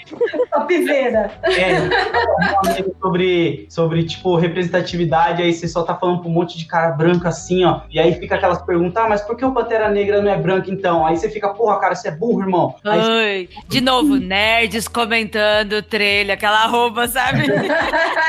É, mano. Porque precisa ter representatividade, bimimi, bababá. E nesse evento, Caraca. cara, a palestra que eu tava com o de Salete sobre narrativas negras e tal, mano, eu não conseguia entender assim, porque era muito diversificado, sabe? Eu não sei até se eu posso falar isso, ou de repente vocês cortam, mas tinha, tinha transexual e eu nunca vi numa Comic Con assim, tão pra mim, assim, sabe? Vindo trocar uma ideia e tá no evento, sabe? E tipo, era um bagulho que eu fiquei assim, tipo, nossa, mano, eu tô em casa, então aqui não tem só a galera branco top que eu tô acostumado a ver. Tem as mulheres aqui, tem um cara trocando uma ideia comigo de boa, sabe? Tipo, você olha assim e fala, mano, parece um evento muito, sabe? Tipo, nossa, nós estamos em outra realidade que os eventos funcionam dessa forma, onde todo mundo é igual, sabe? Vocês estão vivendo aquilo que vocês ficam falando nas outras Comic Cons, né, da vida. Assim, vocês estavam vivendo ali, né? Tipo, você olha pro lado, você não vê que o cara tá te olhando estranho porque ele tá com medo de você roubar o quadrinho dele, tá ligado? Você olha pro lado, o cara tá te dando um sorriso assim, e aí, cara, como vai? Não sei o quê. Sabe? Tipo, é outra vibe. Ninguém tá desconfiando de você, sabe? Ninguém tá tipo, pô, fica ligeiro aí que estão roubando muito celular aqui hoje, sabe? Ninguém tá assim. É um evento que pra mim foi, tipo, surreal, sabe? Na sala de casa, assim, eu não, não sei dizer. Eu, tava, eu, eu até falei, acho que foi pra Globo que vieram me entrevistar. Eu falei pra mulher, eu não lembro qual foi, mas eu falei assim pra ela: Ó, moça, eu vou ser bem sério pra você, só não tira a camiseta aqui, coloca meus pés em cima da mesa, porque realmente eu não tô na minha casa, mas eu tô em casa. Eu tava nesse nível. Que legal, meu. Que legal. Puta, show. Meninas, eu queria saber mais. Me conta da, da- do que teve, as palestras, as oficinas. Conta pra gente, dá um panorama, assim, o que, que, que vocês trouxeram pro pessoal, pra, pra, pra todo esse público que foi lá? Ai, A Ira, muita eu sei que participou, né? Ela, ela Sim. tava, a Adri também participou. Conta pra gente, o que, que, que vocês tiveram aí? Ai, me ajuda aí, Gabi, que, meu, acho que a gente Beleza. falou, a gente falou de, de ficar meio alheio. Eu fiquei muito no segundo andar porque eu tava ajudando a receber o pessoal, cuidando da, da parte de autógrafo. E aí a gente, para mim, o evento, para mim, eu não consigo mensurar o evento, porque tava acontecendo muita coisa ao mesmo tempo, sabe? É, no andar zero, a gente tinha o palco, ah, a- que aconteceu duas bandas de anime song, inclusive uma se criou só pra tocar no Perifacon, isso foi muito da hora. Que legal! A galera se reuniu ali e falou: é agora, esse é, É. o momento. Isso. Foda. É, tinha o, o trono, tinha também o nosso, o nosso backdrop. Não, a gente tava muito chique, a gente tinha até um backdrop. Credenciamento. Ah, aí na- a gente tinha uma sala multimídia, inclusive uma coisa muito da hora, assim, que, que- do Perifacon é que a gente conseguiu usar um- um- uma ferramenta pública e tinha muita coisa que tava pronta, sabe? Não a gente não precisa. Imagina se tivesse colocado no orçamento uma sala multimídia com, com um telão. Ih, Nossa, nosso orçamento ia estar 100 mil reais, entendeu? E aí rolou muita coisa nessa sala. Rolou, rolou série do canais Fox com bate-papo. Rolou o bate-papo com o Rashid, que o Lodi tava, e o Hugo do, do Amigeek. Que legal. Ahn, rolou o curta, 3, o curta que a Vanessa do 3% participou, que inclusive é muito louco que o curta de um rapaz do território da Zona Sul. E aí ela foi a, a artista que participa do documentário. E aí teve essa, esse bate-papo com ela e com os meninos do, do, do documentário. É, Tinha uma sala só de jogos que, meu, isso inclusive foi uma das coisas mais lindas do Perifacon. Quer dizer, tudo foi muito lindo, eu não sei. Mensurar. Tudo muito lindo, né? Que só programadores de estúdios pequenos levando seus jogos. A gente tinha um jogo indígena, por exemplo, é, que foi desenvolvido por uma galera é, de, de uma aldeia, junto com pessoas que estavam dentro da universidade. E eles fizeram uma ponte, ponte e desenvolveram esse, esse jogo para poder falar da aldeia deles. É, tinha um jogo de beatbox, as pessoas tinham que reproduzir o beatbox. Tinha um que falava sobre depressão na adolescência. Então, assim, muita coisa boa, muita, muita coisa E boa. eu vi que essa sala ficou lotada, né? O tempo Sim. todo, assim, tava. Eu via no, no, no que eu acompanhei do evento, tava bem. Como é que se fala? É, disputada. Sim, muita fila nessa sala. Então, aí quando a gente sobe, na verdade, pro segundo andar, né, é a parte que tem as lojas e as editoras e o RPG e a, Sessão de auto- a parte dos autógrafos ali também, né? E exposição. por um tempo, por um tempo também teve as, as a, a venda de livros, né, do do, do Load do Load e do Rashid. Olha. É, é vocês vocês venderam, né, galera? Você acabou de escrever um livro. Você acabou de dizer que o Lodi tem um livro. Olha ela profetizando na sua vida, amiga. Não, livro, livro não, desculpa. Ô, Glória! O, o livro, o- desculpa. É isso aí, divino, O livro, divino o Jesus. livro do Rashid, o livro do Rashid vendeu ali no cantinho, naquele, do lado dos autógrafos e os quadrinhos ali também, né? É... Gente, desculpa, eu tô muito nervosa. E aí, vamos, vamos- tamo junto. Então, Essa parte, junto. essa parte da sessão de autógrafos, essa parte da sessão de autógrafos foi muito interessante, porque a gente teve, por exemplo, o Gabriel Bá, e, de- e- e mais cedo a gente tinha um menino do território, que é o Lucas, que tinha feito, que tinha corrido, inclusive, para poder conseguir lançar o HQ dele no próprio evento da, da Perifacon. E aí, essa coisa que é muito louca do Perifacon, né? A gente tem, tipo, o menino do bairro lançando o HQ dele, que ele conseguiu fazer pela benfeitoria, e o Gabriel Bá mais tarde, sabe? O Rashid, aí depois tem os meninos, o- o- os meninos autografando print da, da exposição. É, tipo, muito, muito louco. É muito louco de você ver o artista que já tá estabelecido, né? Ah, Que já tá ali, já tem anos de estrada, e, e, meu, o menino lá começando, né? Com Sim. toda uma promessa ali, e no Perifacon. Sim, então é, de- é dessas pontes que a gente tá falando, na real. É dessas pontes que a gente tá tentando estabelecer e que foi umas coisas que a gente botou como princípios, sabe? Tipo, além da gratuidade, é, é colocar em contato pessoas que estão estabelecidas e pessoas que estão começando, sabe? Esse foi um dos nossos é, principais objetivos, assim, sabe?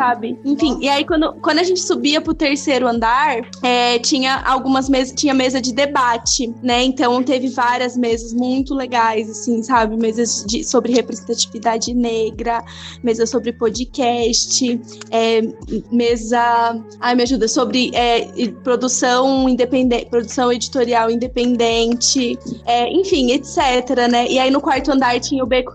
Se quiser detalhar um pouco mais algumas mesas que tinha, André. Tinha sobre podcast no Brasil, e porque não Isso. conseguimos, conseguimos parar de ouvi- ouvir, que foi, tipo, muito maneira essa, essa mesa. Foi a sua, Ira? Foi que você Isso, tava? foi a da Ira. Foi Bom, sim, foi muito- muito legal, gente. Eu estive muito, eu me senti muito honrada. Ai, Porque eu iria lá de qualquer jeito, gente. Eu já tava, tipo, no dia que eu vi, no dia que eu vi que eles lançaram arroba no Twitter, Perifacol, que eu entrei, eu, nossa, já quero.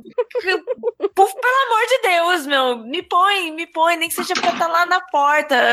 Eu preciso estar lá, eu quero fazer alguma coisa. É, é um projeto sensacional, maravilhoso. Todas. É, é- tudo isso que a gente tá falando de, de, de peso social, de peso de entretenimento. Ai, gente, quem tava lá, vocês não têm noção da emoção que é sentir tudo isso ao vivo. Sim. Ai, e só aproveitando que a gente tá, né, nesse maravilhoso podcast aí, que tem um recorte de gênero, uma coisa que eu gostei muito, que, que, que é a mesa também de gênero, foi muito bacana, porque trouxe mulheres de vários lugares, né? Sim. A Dri que, que, que tá no mundo das, dos HQ, das ilustrações, e aí a gente tinha o- a, a gente tinha, ah, esqueci o nome dela, que é programadora, né, e, e- e tinha a Natália Bride também, e, e várias mulheres, a Raquel Mota, né, que é programadora, que é do que fez o, o- desenvolveu o jogo de beatbox, então a gente tinha mulheres em vários locais, vários frentes, né, desse universo geek, nerd, pop, falando sobre o que é ser mulher nesse universo, foi muito bacana também.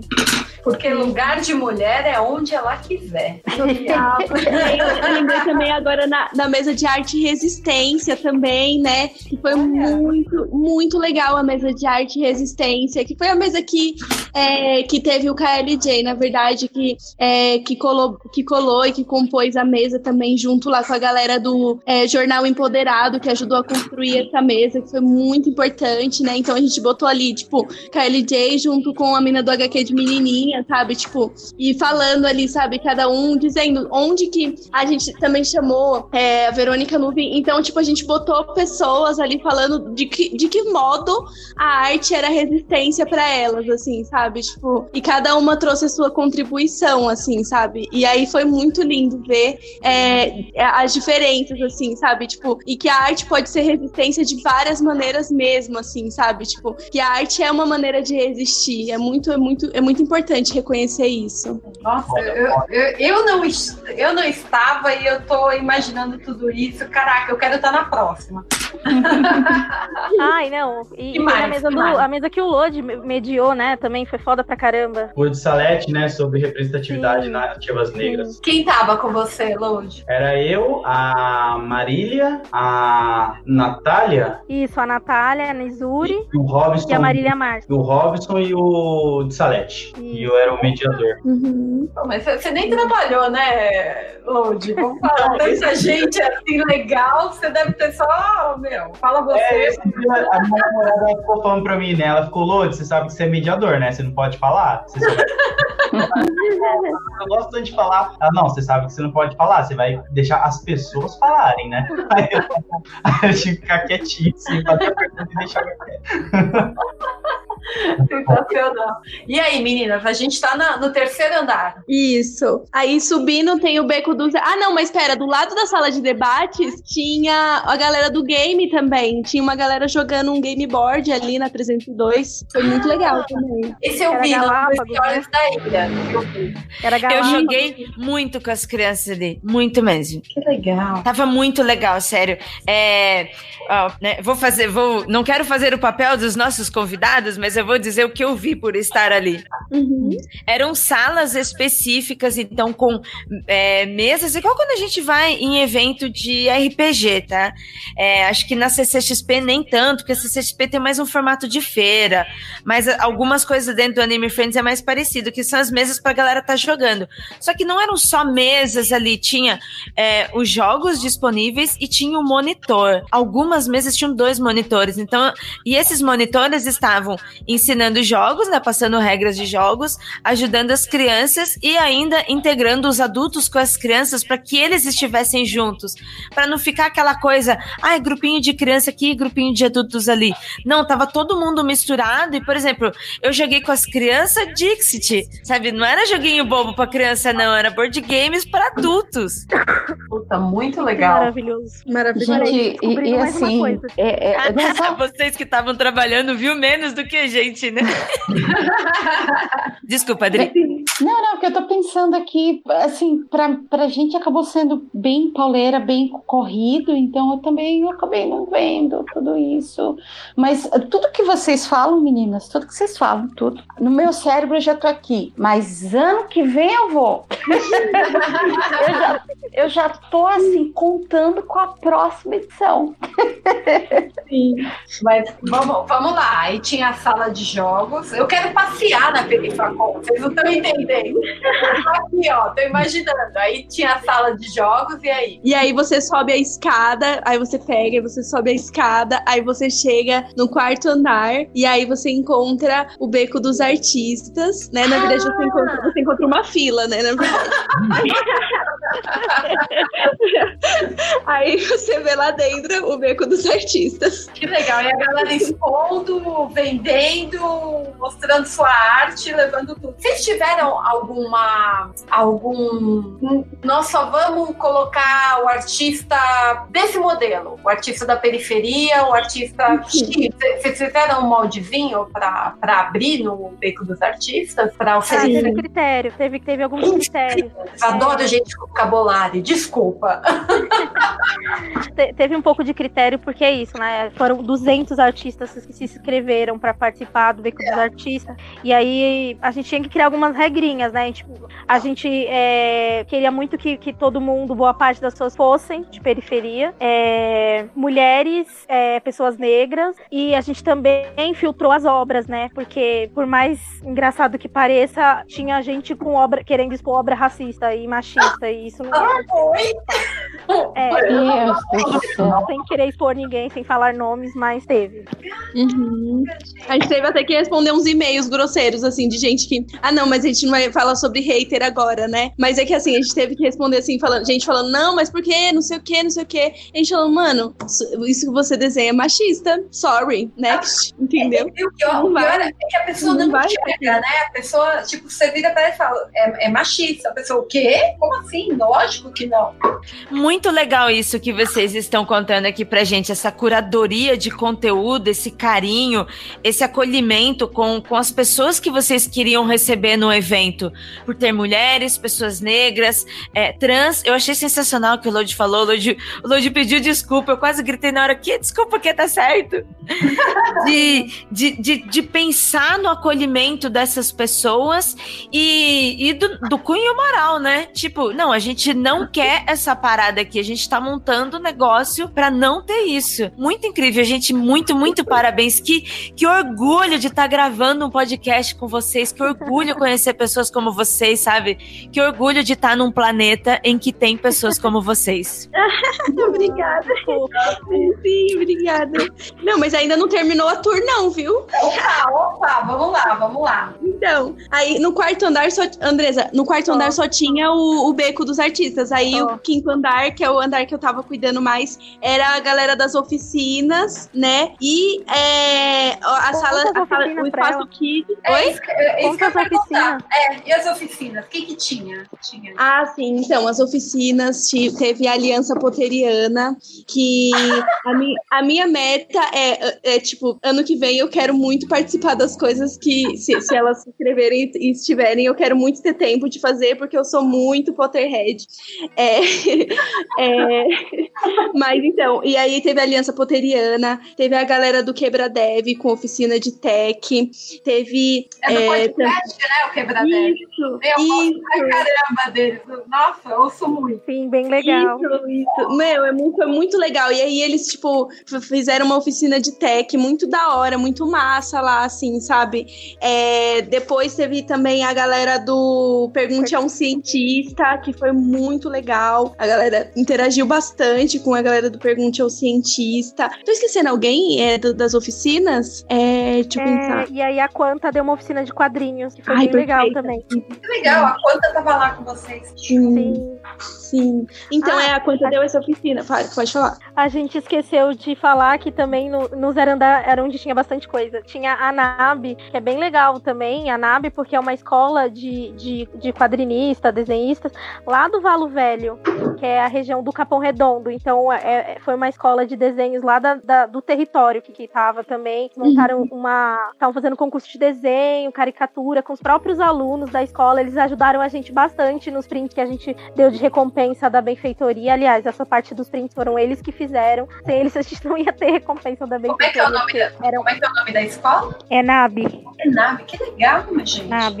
Isso foi bem da hora. A gente Continua fica aí. achando que precisa sair da periferia pra achar as coisas, né? E não, Não. Tem, tem do nosso lado, né? Sim, isso foi bem bacana. Eles apoiaram a gente bastante. E aí no quinto andar tinha essa parte das oficinas e tinha, a, tinha também um espaço kids, foi bem legal. É, que a- as, as crianças estavam sendo estimuladas a, a desenhar super-heróis, isso tá- foi bem bacana. E tinha o Sword de Play. Sim, a galera Foi do bem Stardust. bacana também. Que legal, meu. E, e acabou nessa sala? Tipo, tinha mais? Não, então, é que tinha a galera do Stardust Swordplay que eles. Foi muito legal, porque eles misturavam é, Star Wars com. é, eles botavam umas músicas ambiente, assim, sabe? Tipo, eles dividiram ali com espaço kids, assim. Então, tipo, eles ensinavam ali a galera. Aí chegava, assim, é, a galera pra brincar e ficava. E, e se divertia horrores, assim, ali no, no Stardust Swordplay, sabe? Porque, tipo, é isso, eles tinham essa ambientização. assim, sabe? Com o universo do Star Wars também, sabe? Crianças e adultos, né? Devia ter uns adultos. Não, eu já Sim, devo assim. já devo destacar aqui essa apreciação e esse detalhe que vocês tiveram com o Espaço Kids, cara. Na moral, Aham. só isso aí, mano, já é algo que, tipo, ganhou meu coração, assim, tá ligado? Porque imagina quantas criancinhas, de repente, não poderia estar indo nesse evento e chegasse lá não tivesse nada, assim, que elas pudessem usufruir, sabe? Só fosse, de repente, coisa pra pessoa maior de 16 anos ou 14. Vocês pensaram em fazer coisinha para as criancinhas, porque vocês sabem que um- uma boa parcela do público são crianças de periferia. Isso é muito bom. É aquela coisa, né, cara? Quando você tá em casa, você sabe como as coisas funcionam, você sabe como trabalhar ela. Então não tem como você fazer algo que dê errado. É muito bom isso. Ô, ô, meninas, é, Gabi e Andresa. Parar de falar meninas, né? Tem a Gabi e a Andresa. Queridas, quando vocês estavam pensando, vocês imaginaram o público desse jeito? Tão família, tão. é, não, não o nerd indo de grupinho e indo lá, mas eu tô vendo pelo que vocês falam, é muito família, muita criança, né? Tá, que tá indo ali até pelos pais curtirem, eles estão levando os filhos para conhecer. Vocês tinham essa ideia quando, quando imaginaram o evento? Quando vocês estavam ali no planejamento? Eu particularmente fui surpreendida. Não sei a Gabi e o resto da equipe, mas eu fui surpreendida. Quando é, eu, eu trouxe a questão do Espaço Kids, é, foi, foi mais pensando numa própria experiência feminista de, de entender que a gente precisa incluir os pais e principalmente as mães, que né, a gente tá. É uma questão de gênero, né? Mulheres que é, que acabam ficando aí as mães solo e, e, mano, tem que colar com as crianças e poder, se ela quiser, deixar no espaço kids, poder é, ir assistir uma palestra, Ter, ter opção, né? poder, sabe, ter uma opção. Mas eu fui muito surpreendida, muito mesmo, com, com a quantidade de criança e de família, nossa, famílias inteiras, assim. Eu também fiquei muito surpresa, assim, com a repercussão dessa sala. A gente foi construindo ela aos poucos, assim, e foi pedindo material também para ela, para as crianças poderem fazer também é, oficina de caderno, assim. Elas fizeram, é, elas mesmas é, aprenderam a fazer cadernos para elas, assim,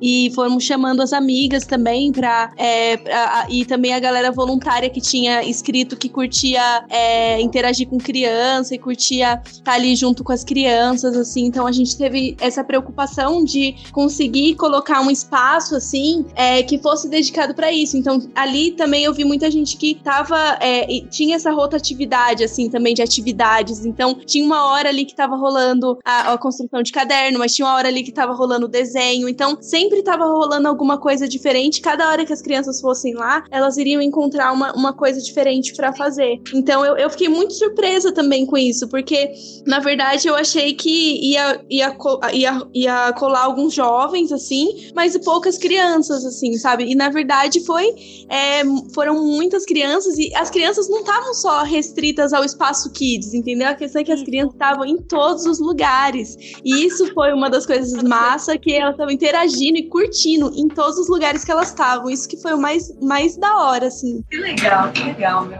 Uhum, sim, isso foi muito surpreendente, foi muito gratificante. Sério, de ver a- o- as sobrinhas de- das minhas amigas, assim, eu, eu tenho amigas que foram lá é, e, e- e passar pelo evento e tal, e vender também, e, e levaram sobrinhos, sobrinhas, sabe? E, tipo, ficaram lá curtindo, sabe? E, te- e depois rolou várias fotos, assim, das crianças tudo sorrindo, sempre sorrindo, sempre feliz, sempre curtindo. Tipo, sabe, o, o sorriso no olhar de uma criança negra, sabe? Tipo, mano, isso não. Isso é. é eu não consigo nem botar em palavras, assim.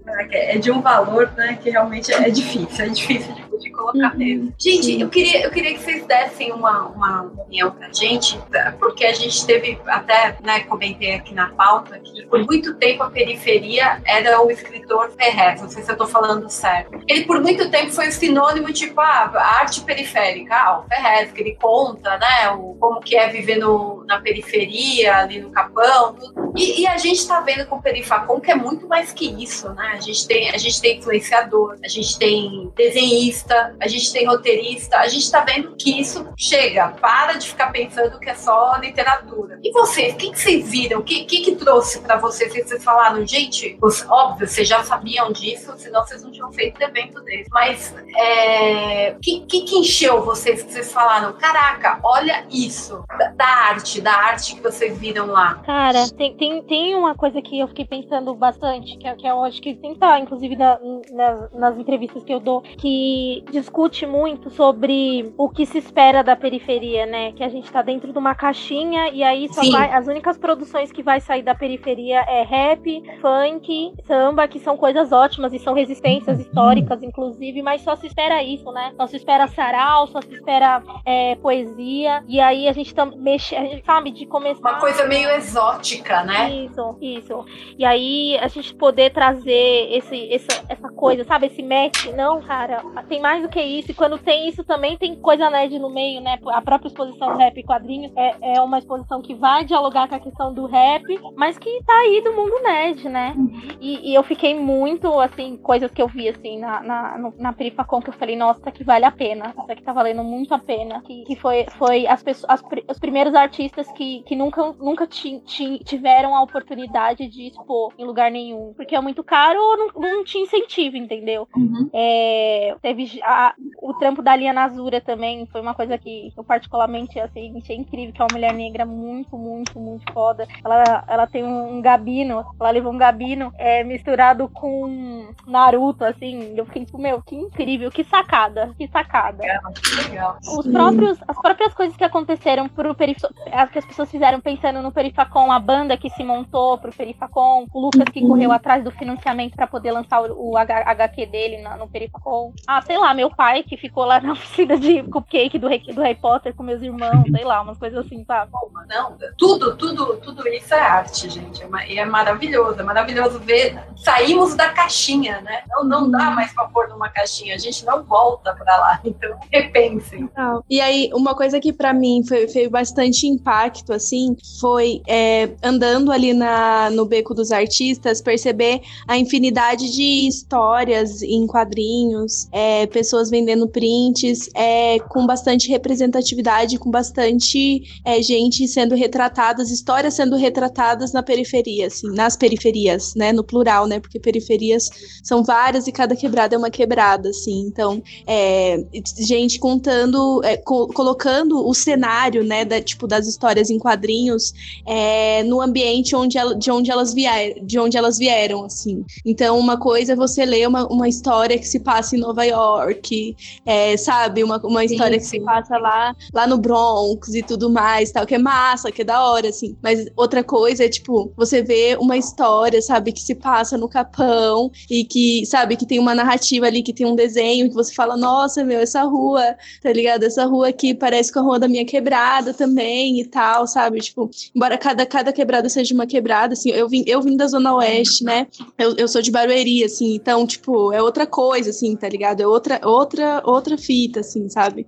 É, e aí, cada, quem vem da Zona Leste sabe, né? Aí o, o Lodi tá aí pra falar isso aí pra nós, tá ligado? É outra fita aí também, sabe? Tipo, cada quebrada é uma quebrada e vê isso retratado nos desenhos da galera, tipo, vê isso retratado nos quadrinhos, nas ilustrações e passar por isso e, tipo, folhear ali a galera do, da agência Mural dando é, é, os quadrinhos da, das minas da Várzea, sabe? Eles estavam distribuindo mesmo, só podia só chegar e pegar, assim, sabe? Então Olha. isso, é, era só, a galera da, da agência Mural tava dando, então tinha uma galera que tava dando umas paradas também. Então, tipo, isso foi muito lindo, assim, sabe? Ver também que é, é, é em todos os lugares que a gente ia, tipo, tinha representatividade de alguma forma, entendeu? Tipo, to- era assim, nossa, caralho, eu já tô muito representativa. Maravilhoso, meu. Maravilhoso. Era isso. Lodi, sua, sua impressão que você teve da arte de, da, da periferia? Pô, eu gostei bastante de tudo que eu vi, ou pelo menos tudo que eu consegui ver, porque tá muito doido. Mas eu vi muito, tipo, pô, o Rafael Fernandes estava lançando lá o quadrinho Na Quebrada, né, que eu ajudei ele a, a concretizar esse projeto. Tinha uma galera lá também, um cara que tava do meu lado autografando, que eu tô com a cara dele exatamente aqui na minha mão, que é Cauíra Dorme, do Diego o Lucas. é, o Lucas Andrade de Diego Torres aqui. E, tipo, esse cara tava do meu lado e eu vi ele felizão com o projeto dele. Não sei se é ele que tava lançando lá na Perifacom. É esse tá mesmo. É. E, tipo, eu fiquei felizão, porque ele veio falar, pô, cara, da hora tá aqui com vocês, não sei o quê. Aí eu fiquei, pô, olha o quadrinho do cara, como é bonito, sabe? Eu, eu peguei com ele lá depois pra dar uma lida e tudo, tá aqui. E eu adorei, sabe? Você vê que tem a galera que realmente produz coisas lá dentro, só que às vezes eles não sabem como expor isso, sabe? Pra fora, assim. E eu acho que a Perifacom conseguiu trazer isso um pouco, sabe? Seja desde os cosplay, até quadrinistas, até palestrantes que estavam lá começando a palestrar, falar algumas coisas. Eu achei bem interessante isso. A periferia tem muito conteúdo, cara. O, o Ferrez, que nem você falou antes, ele ficou por muito tempo conhecido como a literatura marginal, né? Ele já é mais do lado Sim, sim. da literatura, mas nós temos também o Alexandre de Maio, que foi o cara responsável pelas primeiras revistas de rap no Brasil, sabe? Ele fez a Rap Brasil, a Rap Nacional e a Rap News e as de grafite também. E é um cara que, tipo, quando se fala de rap nacional, poucas pessoas assim se lembram dele quando é fora do, do eixo rap, assim, sabe? Porque hoje ele tá no Catraca Livre e tal, mas ele é um cara que eu gosto de idolatrar, assim, porque ele foi o que deixou o rap muito tempo em ascensão, na época que não tinha internet, era ele que ia lá no barraquinho do cara fazer matéria com o cara, ele ia lá tirar foto do grupo de rap em show, ele era esse cara que fazia esse corre. Então, ele é um outro cara que saiu também da periferia pra isso. Fora os, os MCs, né, que a gente já tem aí bastante mostrando que tem música também, tem muita arte dentro da periferia. Só, cara, a é uma mina de ouro, cara. É uma mina a galera que tá mostrando. E, e é outra coisa que a gente tem que ficar esperto, que foi o que o MC me falou quando a gente começou a falar de projetos e outras coisas que a gente faz junto. Ele falou, Lodi, a gente tem que ficar esperto, porque as pessoas às vezes vão ver você e falar, nossa, olha aqui o Lodi, olha só, é da periferia isso aqui, e vai querer colocar você num quartinho trancado e fechar a porta, pode chamar você quando for algo de periferia. Tipo, ah, vamos trancar o Lodi aqui, aí, putz, Homem-Aranha, Aranha Verso, tira o Lodi lá do armário. Aí tira, fala aqui, sabe? Tipo, a gente tem que ficar esperto com essas coisas. A mesma coisa que rola com as meninas, né? Que quando vai fazer palestras, sempre é pra falar só sobre esses temas assim, sabe? Tipo, pô, a gente quer falar de tudo também, sabe? A gente não quer ficar fechado. A gente quer falar sobre qualquer coisa. A gente não é um rótulo. É foda aí. Ô, ô, ô, você sabe que uma das coisas assim que. Bom, o MDM detesta que a gente elogie eles, né? Mas toma. Uma das coisas que eu amei no MDM é que, tipo, foi o- um dos únicos podcasts que me chamavam pra gravar coisas não relacionadas a, pô, você é mulher que trabalha com quadrinhos, vem falar Sim. desse tema. O MDM começou a me chamar pra gravar podcast super aleatório, assim, sabe? Tipo, vamos fazer lista top 5 de, de personagem bucha de quadrinhos. Aí me chamavam. Lá, vamos falar de Star Wars, me chamava. Que, que esse é, o- é o lance que você falou, né? Quando a gente sai da caixinha, cara, é, é outro mundo.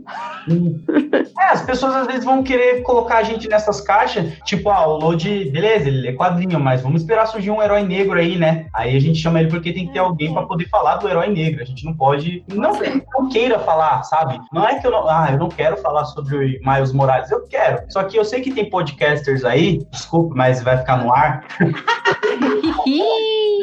Eu sei que tem podcasters aí que só me chamaram uma vez pra falar de certa coisa e nunca mais vai me chamar, sabe? Deixar Vixe, porque, vixe, tipo, vixe. é isso que rola às vezes, sabe? E eu fico assim, pô, cara, tem tanta galera nova que faz um conteúdo bacana, sabe? Tantas meninas. Eu quero jogar outra farpa aqui. Me desculpe, mas hoje eu vou jogar uma farpa aqui. Vá, vá. Tem um evento aí que vai rolar recentemente. que Eu fui ver lá a programação do evento. Falei, pô, vou dar uma olhada aqui, né? O cara compartilhou e tal. Olhei lá, tem 16 mesas. Olhei lá, dessas 16 mesas, todas as mesas tem, tipo, tudo com homem e só tem duas minas no evento inteiro. Eu, que não sou Eita! disso, eu olhei e falei, porra, irmão, só existe essas duas minas pra falar sobre mulheres no quadrinhos e como é mercado de quadrinho com mulher? Tipo, Ui, gente. sabe? Né? Tipo, tem duas mulheres no mundo do entretenimento, é sério? É a mesma coisa com o negro, só existe o load, sabe? Tipo, pô, dá uma forçada aí, cara. Você tira um PH Santos dali, você tira um, Clo- o Guto do Cronosnauta, o nome do canal dele é muito difícil de falar. Ali, saca? A Gabi de O porco. é o, o poderoso porco, cara. Que tá, eu acho que tá na geladeira, né, do MDM, que eu não vi mais ele. Mas, Denúncia! Denúncia. mas enfim, eu acho que é isso, sabe? É, os eventos também acordarem para isso, sabe? Trazer, não só quando é questão de representatividade, mas trazer para falar, como a Adriana falou, de coisas que a gente gosta também, sem ser só sobre aquele tema que a gente já tá na caixinha. Gente, vamos normalizar, né? Já, já chega, né? Não é mais uma coisinha exótica. Ai, vamos fazer para falar de- dessa coisinha aqui que é diferente. Sim. Não, gente, vamos falar de tudo, vamos mostrar que tu, todo mundo tem uma visão diferente da- do mesmo assunto. E a, e a diferença, o plural, é a melhor coisa que existe. Sim. Sim. Não, o PH, só você falou do PH, eu fui lá no inbox da página do Facebook dele falando, cara, você tá sabendo, né, que vai rolar Perifacon e tal, né? Eu sou uma das produtoras aqui, porque eu falei, mano, o cara, é, eu, eu quero, eu quero muito que esteja o cara aqui no evento, sabe? Então, tipo, eu acho que é isso também, é de convidar, se perceber, é, as pessoas que estão organizando evento, assim, de ter esse tino, sabe? Essa atenção de perceber, ah, não, não tá tendo as minas, tipo, de repente, sei lá, as pessoas abriram o formulário e aí não teve mina que se inscreveu, chamar, ir no inbox, entendeu? Ir atrás das pessoas que estão produzindo, entendeu? E chamar mesmo, entendeu? Pra colar e pra ter protagonismo, não apenas pra, tipo, comparecer e tá ali passando, assim, as minas passando, é, andando só pelo espaço, mas participando ativamente, sendo a cara do rolê, assim, sabe? Eu acho que uma coisa também é representatividade, mas outra coisa também que é importante é protagonismo, né? Tá bem na frente das coisas, assim, à frente e fazendo ativamente também, né? Que eu acho que é uma coisa que foi muito importante é, e que é, é- é- e que é sempre uma prioridade, assim, sabe, pra gente. Perfeito, perfeito. Gente, agora vamos. Não, antes, antes de falar das curiosidades, vamos ajudar aquela pessoa que foi na Perifacom, que descobriu ali o que ele quer fazer da vida e ele quer divulgar que ele faz isso. Que, que, que dica vocês dariam para ele, para essa pessoa? Ai, que difícil. Podem começar. Oi? Vai, Lodi. Vai, Lodi. Não, podem começar vocês, eu já falei bastante. Não, você sabe, assim, um lance que eu fico pensando, assim, que de repente seria legal, é, é o pessoal já ter essa linha de, de, de, de pensamento pessoal é, é, que queira participar da. Ó, eu já tô assim, a próxima edição. Vamos lá, e coragem. Já, já, e sabe, ir pensando já em preparar o seu material para sua mesinha no Artist Alley, entendeu? Já ter ali o seu, o seu, o seu material, o seu, o seu material, como é que eu poderia colocar assim?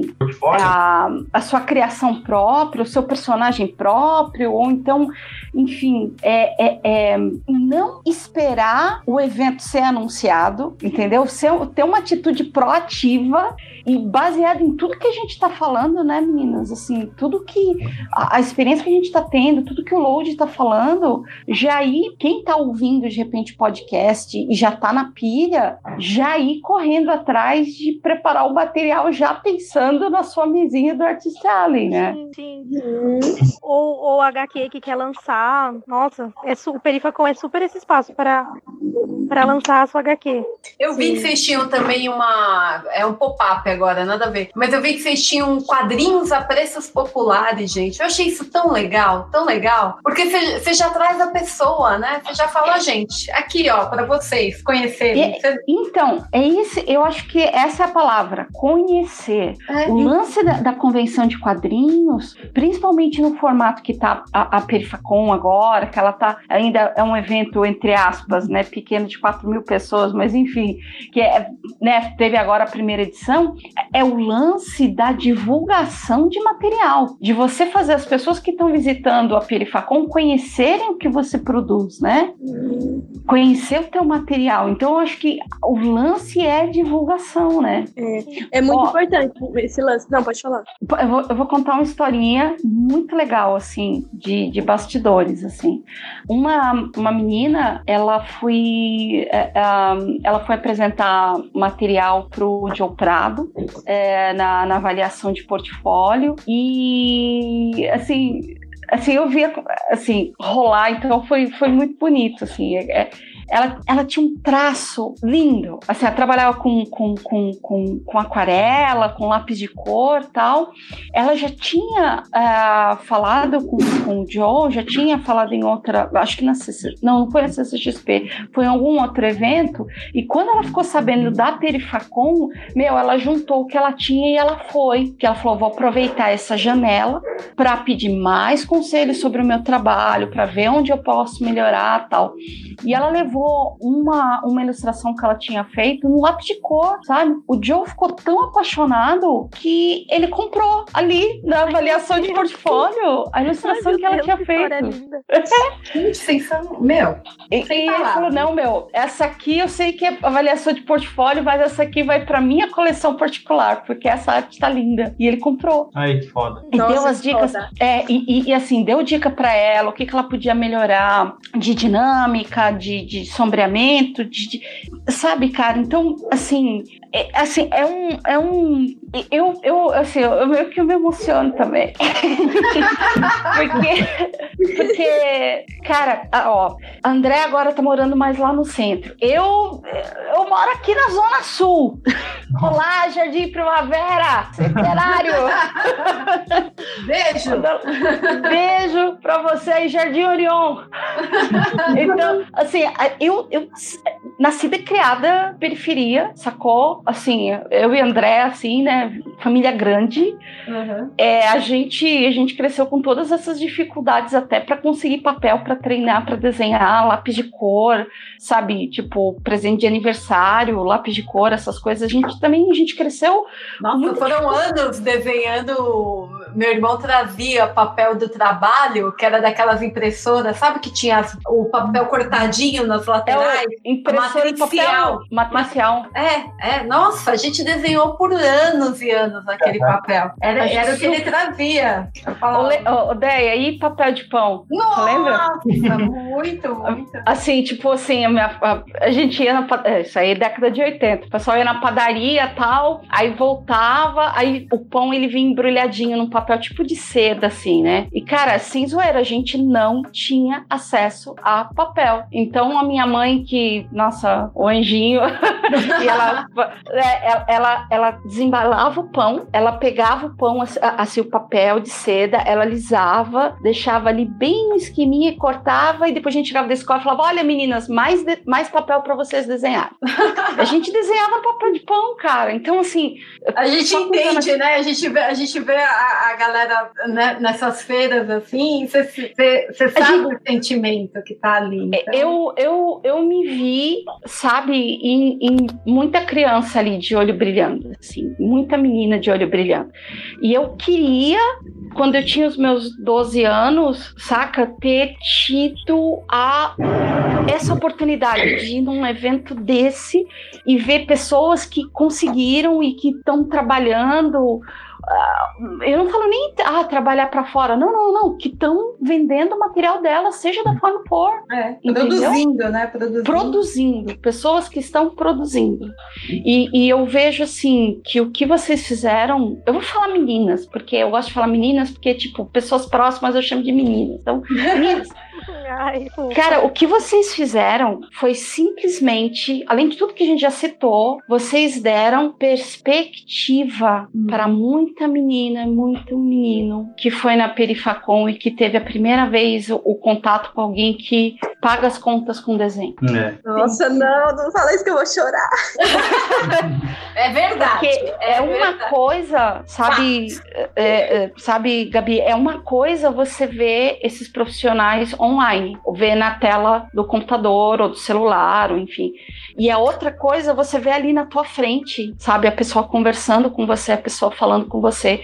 E a Perifacom trouxe isso para muita menina e muito menino, sabe? Uhum. É, é, trouxe essa perspectiva, trouxe essa coisa de é real. Uhum. Ó, você também pode, né? Tipo, ó, você tá é. tá achando que você tá aí, que você não tem opção, você tem. Tem, tem. Foi até um, um lance assim que eu, que eu, eu falei rapidinho no painel, é, que aliás foi maravilhoso. Eu tive, assim, eu sempre vi, tipo, a Natália, né, do, do, do Omeletes, assisti os vídeos dela e, e ela ficou ali do meu lado, fiz painel com ela, foi muito legal.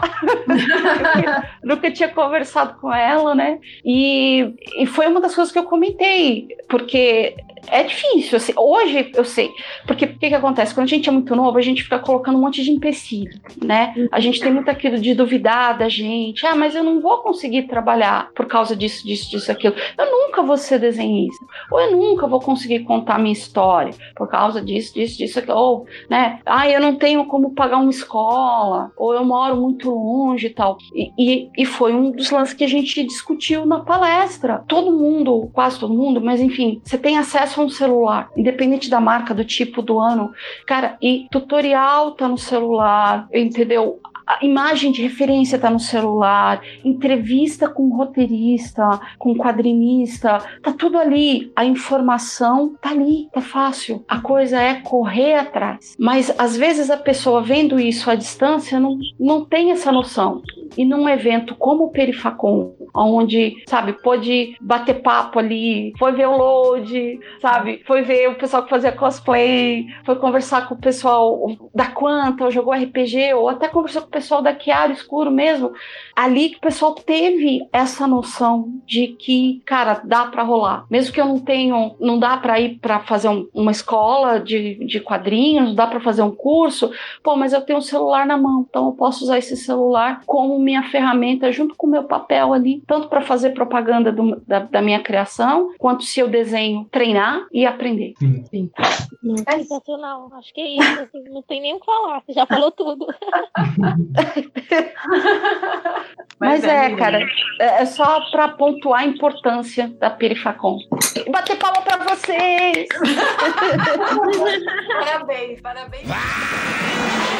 Meninas, agora um balanço, né? A gente falou de tudo que aconteceu na, na, no evento, né? Foi, foi sensacional. Mas de, vocês, assim, tá, ainda tá um pouco recente, né? 24 de março, tudo, né? Se a gente for pensar. Mas tem alguma coisa que vocês podem pontuar? Tipo, isso foi o melhor. E isso eu acho que não dá para fazer de novo. Dá, dá para fazer um.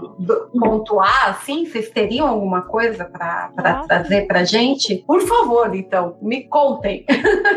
eu acho que olha, eu não consigo escolher qual foi a melhor coisa, e, mas acho que se eu fosse falar assim, uma coisa assim, nossa, foi o evento a gente conseguir não ter dado nenhuma coisa, é, nenhum problema enorme, sabe? Para além da, da, própria capacidade do espaço, de não conseguir hum. comportar mais pessoas. Assim. Você estava preocupada é, com essa parte. É, essa era a parte que eu fiquei muito preocupada. E uma coisa que eu acho que, nossa, não dá para acontecer mais é, foi uma coisa que eu citei logo no começo do, do, do podcast, que do jeito que a gente fez né? Do, da, do sentido de, de, estruturação da própria equipe. Assim. Acho que a gente não conseguiria mais fazer e a gente está sentindo isso nos nossos corpos até agora. E foi ter estruturado tudo isso de madrugada, sabe? Uma uhum, coisa assim que eu acho que não, não dá para fazer mais. Sim.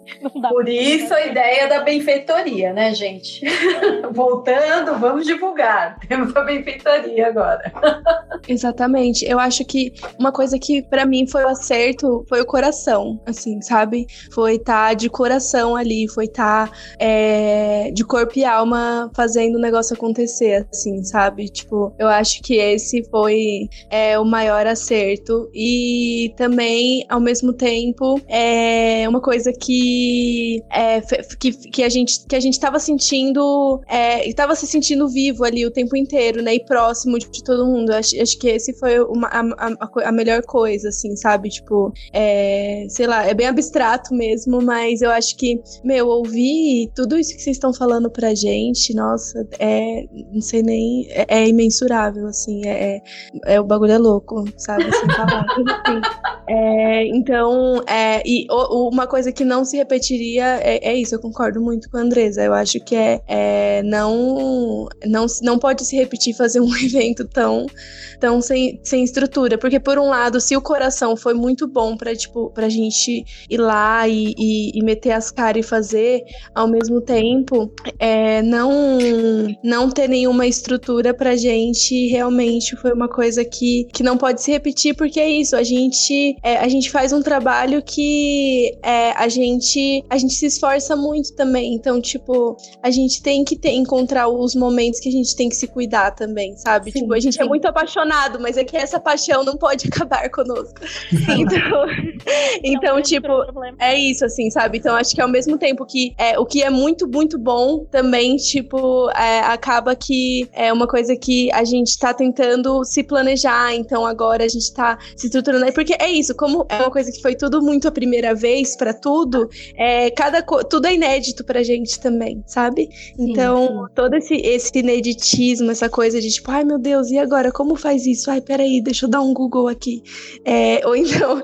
Não, é, não tem uma pessoa para te pegar pela mão, né? Você, você é. vocês trouxeram tudo ali do, do começo. Vocês não tinham isso, não, ideia. Não tinha, não tinha, ideia. Então, tipo, essa coisa de é, ir lá e meter as caras, ir lá e fazendo, é, foi muito legal, foi muito doido, assim, sabe? É, isso foi um grande acerto, mas ao mesmo tempo é isso. A gente quer fazer um próximo evento onde a gente consiga é, dormir. Com certeza vocês farão, meninas, porque eu acho que o que, o que, a gente, o que vocês têm de case aí, tipo, você chegar e apresentar 4 mil pessoas, gente. 4 mil pessoas. É muita gente. Muita gente. Não é? Imagina, imagina. Só isso já, meu, com certeza, Perifacon 2 aí. E acho que a gente agora já pode falar do futuro. Acho que vocês, uhum. vocês puderem, assim, contar pra gente o que, que vocês estão pensando, como que vai ser. A gente já teve perguntinha lá no Twitter perguntando: ah, e aí, vai ter a próxima? Tem gente que quer saber se vai ter em outras regiões da cidade, continuando aqui em São Paulo, porque tem gente falando: ah, o Capão é um pouco longe, será que vai ter aqui para pro lado onde eu moro? O que, vocês estão pensando? Que, qual, qual é a ideia de vocês para o futuro da Perifacom? Ah, e a ideia é que a gente possa. A gente coloca até na nossa benfeitoria que a ideia mesmo é que a gente possa fazer a segunda edição e que não, não vai ser no Capão, a gente quer que seja itinerante, foi sempre a ideia, que a gente pudesse rodar outras, outras perifas de, de outros lugares, até mesmo do Brasil, quem sabe. E. Nossa, que legal. É, não, isso ia ser muito louco, assim. A gente fez esses dias um post de interação com a galera e, nossa, ZL ganhando muito, muito. Ai, que legal. É, Zona Leste. Rio de Janeiro. Olha! Rio de Janeiro. Que louco! Massa, imagina Perifacol no Rio, gente. Ai, é doido. É demais. Sim, e eu acho que também uma coisa que é, é, interessante falar sobre, tipo, próximos passos, assim, além da própria infraestrutura, é a vontade que a gente tem de fazer. É, e aí, é, eu tô falando aqui desejos, assim, sabe? Tipo, não, é, não é promessas, assim, é sonhos. É, vontade de fazer ações intermediárias, né? Vontade de fazer é, conteúdo, produção de conteúdo, assim mesmo, inspirada aí, tipo, na galera que já tá fazendo aí muito tempo, sabe? Tipo assim, é, conteúdo é, pra é, continuar, na verdade, né? Os conteúdos que a gente tá, já tá vinculando no Facebook, no Instagram, no Twitter, cobertura de Oscar, imagina, assim, sabe? Que legal, tipo, uma cobertura a partir de uma perspectiva, sabe? Tipo, de sete jovens periféricos, tipo, do Oscar ou desses grandes eventos, assim, Nossa, sabe? adorei. Maravilhoso, cara, eu quero ver isso.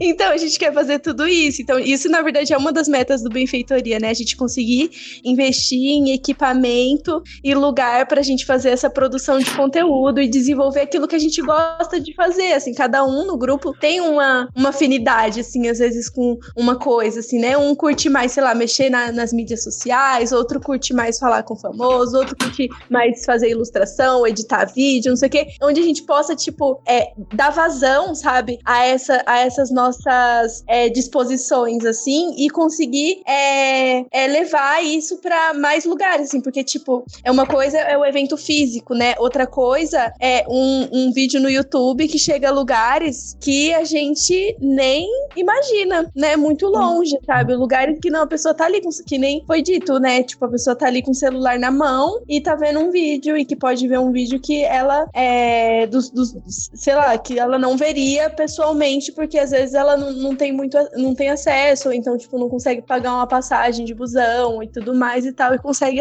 e consegue ver, assim, sabe? Esse, essa é uma vontade que a gente tem também, sabe? Essa produção de conteúdo periférica, essa produção de conteúdo negra para falar sobre, é, para se colocar mesmo aí nesse, nesse, nesse espaço de debate. Ah, eu falei muito, mas é isso, não, essas nossa, vontade, assim. Com certeza, meu. Vamos torcer pra isso, porque, cara, eu quero esse conteúdo.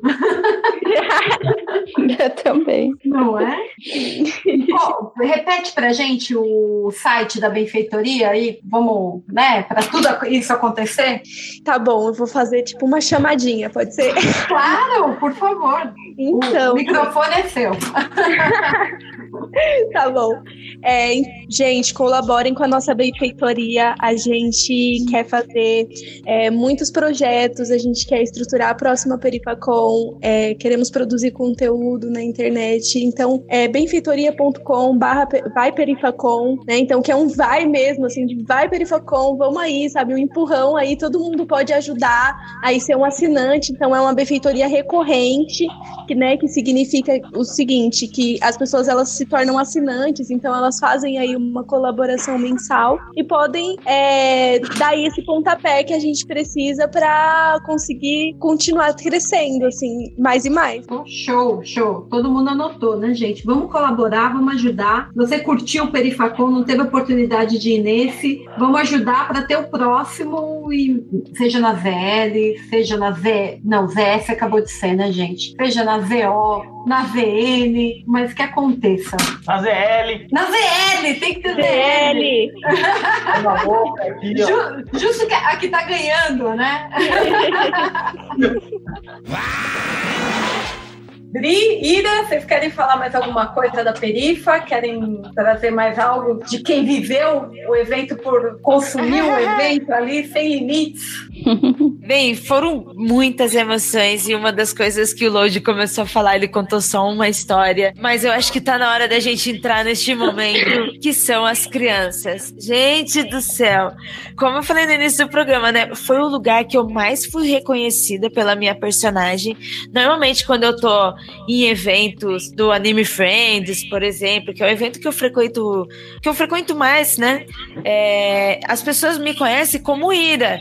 Ira ou Ira Podcast ou Ira que tá por ali nos eventos passeando, sabe? Agora lá na Perifacom foi o quê? As crianças me reconhecendo pela personagem, as crianças reconhecendo pela história do personagem, é, principalmente por causa do filme, lógico. É, até porque não, não, uh, a história da Hellas, o quadrinho, não é tão mainstream assim, mas é muito legal você ver as crianças te reconhecendo e ela contando as histórias dessa personagem para os adultos. E teve uma das cenas que foi muito emocionante. Eu tinha acabado de chegar, eu, eu não ia de cosplay, eu não, nem tinha pensado nisso. Aí em cima da hora eu falei, pô, vou de cosplay, né? E aí eu tinha acabado de chegar e eu tava com a Karine, do Ponto G do Ideias Negras, e eu terminando de me arrumar, pá. Aí, de repente, abriu o elevador e saíram sete meninas. E a mãe, sabe, uma senhorinha, sete. Quando elas saíram, tipo, parecia, sabe, parecia em câmera lenta. Tudo parou. Elas me viram, sabe? E elas vieram, assim, num olhar tão incrível. Tipo, elas vieram prontas pras fotos. Elas entraram, viraram e a mãe todo mundo, todo mundo. E, né, pra quem não me conhece, eu tenho um metro e meio de altura. E eu tô assim, né, próximo das crianças. Foi assim, foi muito legal. Porque aí as pessoas, tipo, os adultos começaram a olhar assim pra mim assustada, tipo, quem é essa? E as crianças, a irmã do Thor, é a Hela, você não conhece. Eu, emocionada, eu, gente, elas conhecem. Foi, foi muito legal, assim. É, foram muitas histórias. Como eu falei, eu joguei com várias crianças. Eu, eu joguei Dixit e eu teve horas que foi tipo de lavada mesmo, né? É, todo esse trabalho foi, foi muito incrível. Eu, eu me senti privilegiada por estar lá com vocês. E além de me sentir assim, é, o quanto a nossa sociedade, quanto a branquitude ainda está longe de olhar para isso. E eu olhar aquele evento e falar: gente do céu, vocês estão viajando, olha que coisa maravilha isso, que qualidade de evento, que qualidade de conteúdo, quanta coisa boa. É, e uma dessas coisas boas, então eu falando bastante aqui também, eu quero deixar, eu vou- antes de eu ir embora, gente, eu vou deixar um beijo especial para Priscila Pacheco. Eu a conheci lá no Perifacom e ela é uma das produtoras da HQ Minas da Várzea. A Karine me apresentou lá. É, é um trabalho incrível feito pela agência Mural. É, e uma das coisas mais legais desse quadrinho, gente, é, é sensacional. O, é um quadrinho da periferia, com pessoas da periferia. Então, todo o desenho você vê ter mulheres, pessoas negras, pessoas trans. Tudo isso, assim, de, é uma comunidade com uma diversidade natural. Isso é, assim, na periferia. Mas uma das coisas que eu mais adorei nesse quadrinho, e isso eu acho que a Adriana vai apaixonar, eu vou fazer questão de dar uma pra Adriana desse quadrinho, porque eu peguei duas. Uma das coisas que a Adriana já falou várias vezes aqui, desde que ela entrou no MDM, aquela obrigação de você desenhar personagens perfeitos né? Ah. E principalmente mulheres, principalmente pela objetificação. E esse quadrinho Minas da Várzea, quando eu peguei, aí tem uma mina na capa, né? Uma mina negra. Essa mina negra tá com o cabelo esticado, todo repicado, está com uma camiseta de, de futebol assim, tipo uma mina que você encontraria na rua, sacou? Ali na quebrada. E aí o desenho da barriga dela, gente, ela tem uma barriguinha e tem uma voltinha. Olhei isso, eu, Ai, eu não acredito, que coisa mais linda. É a nossa barriga de verdade. ninguém tem aquelas barrigas musculosas, aquelas cinturas finíssimas. Não, a gente é assim. Isso é, isso é representatividade. Isso é importante, sabe? Tá ali, é uma mulher, é uma pessoa normal, é uma mulher negra. São pessoas normais ali. Você se vê e, puxa, olha eu ali. É muito legal. Sim, sim. Gente, eu vou deixar um beijo aqui para vocês. Bem, modreza do meu coração. Isso é linda. Muito obrigada de novo estar aqui gravando com você. Que maravilha que você está aqui. Eu, para quem, para vocês que estão aqui não sabem, gente, quando eu conheci a Andresa, ah, você tem que ter podcast, tem que ter podcast, tem que gravar, tem que gravar. Porque eu sou muito fã dessa mulher. Gabi, foi um prazer enorme conhecer você. Você é sensacional. Que, que cabeça deslumbrante, gente. Eu, eu quero ser que nem você um dia na vida, assim. Obrigada. Vocês, duas são juntos. de verdade, ouvinte. Sigam essas arrobas. Essas mulheres são incríveis. É, não tô falando isso só porque, ai, nossa, ilha é feminismo. Ai, tá lá fã de feminismo, MDM de novo. Não, gente, é, é tudo. São, mulher, é, são mulheres incríveis. São são talentosas, mulheres que estão na luta, as mulheres que são exemplos. Sigo essas mulheres. E também, Lodi, que legal tá gravando com você aqui no MD, mano, cara. Muito foda, muito foda. É muito legal, meu. É que senão a gente fica rasgando cedo aqui, né? Porque a gente é fã do trabalho. E o réu vão ficar pegando meu pé lá, ó. Vão ficar falando, ah, por isso que a gente pode falar hoje, ó. É isso, gente. Dri e, e Deia, vou deixar um beijo pra vocês. Beijo, Obrigada querida. por esse programa. Esse programão. Obrigada a você, querida. Que programa maravilhoso. Ouvinte, valeu por você ficar até aqui. Continuei com essa galera maravilhosa. Beijo. Tchau, gente. beijo. Tchau, beijo, beijo. Obrigada pelo, por chamar a gente. Beijo. Maravilhosa. Nossa, eu, eu assino embaixo tudo que a Ira disse e eu, e eu, como eu já falei desde lá do começo, gente, para a próxima edição, chama nós. chama, chama. sim, sim, sim. Nossa, como eu falei já, para não, não, me repetir, mas um, as experiências que eu tive, um, as pessoas que eu encontrei, as crianças que vieram pedir, né? Faz um sketchzinho, faz um desenho aí rapidinho, né? Desenha Mulher Maravilha aí pra mim. então, assim, cara, foi, foi assim, uma troca de energia muito boa, aquele clima de festa e um clima de todo mundo muito contente, sabe? E é isso que eu, que eu tô levando comigo, né, de memória da, da Pira Facom. É, já esperando a próxima edição. Ai, fico muito feliz com seu entusiasmo. Lodi, você quer, você quer falar alguma coisa da sua participação? Odri, eu acho que você tá com um pouquinho de eco. Ixi, peraí, deixa eu. Um pouquinho mexer. eu tô sendo. Ô, Lodi, conta pra gente sua visão de quem tava, só pra a gente finalizar essa, esse pedaço da perifa. Tá, é... eu, eu posso também já me despedir pra dormir? Pode, pode, pode. Então, beleza.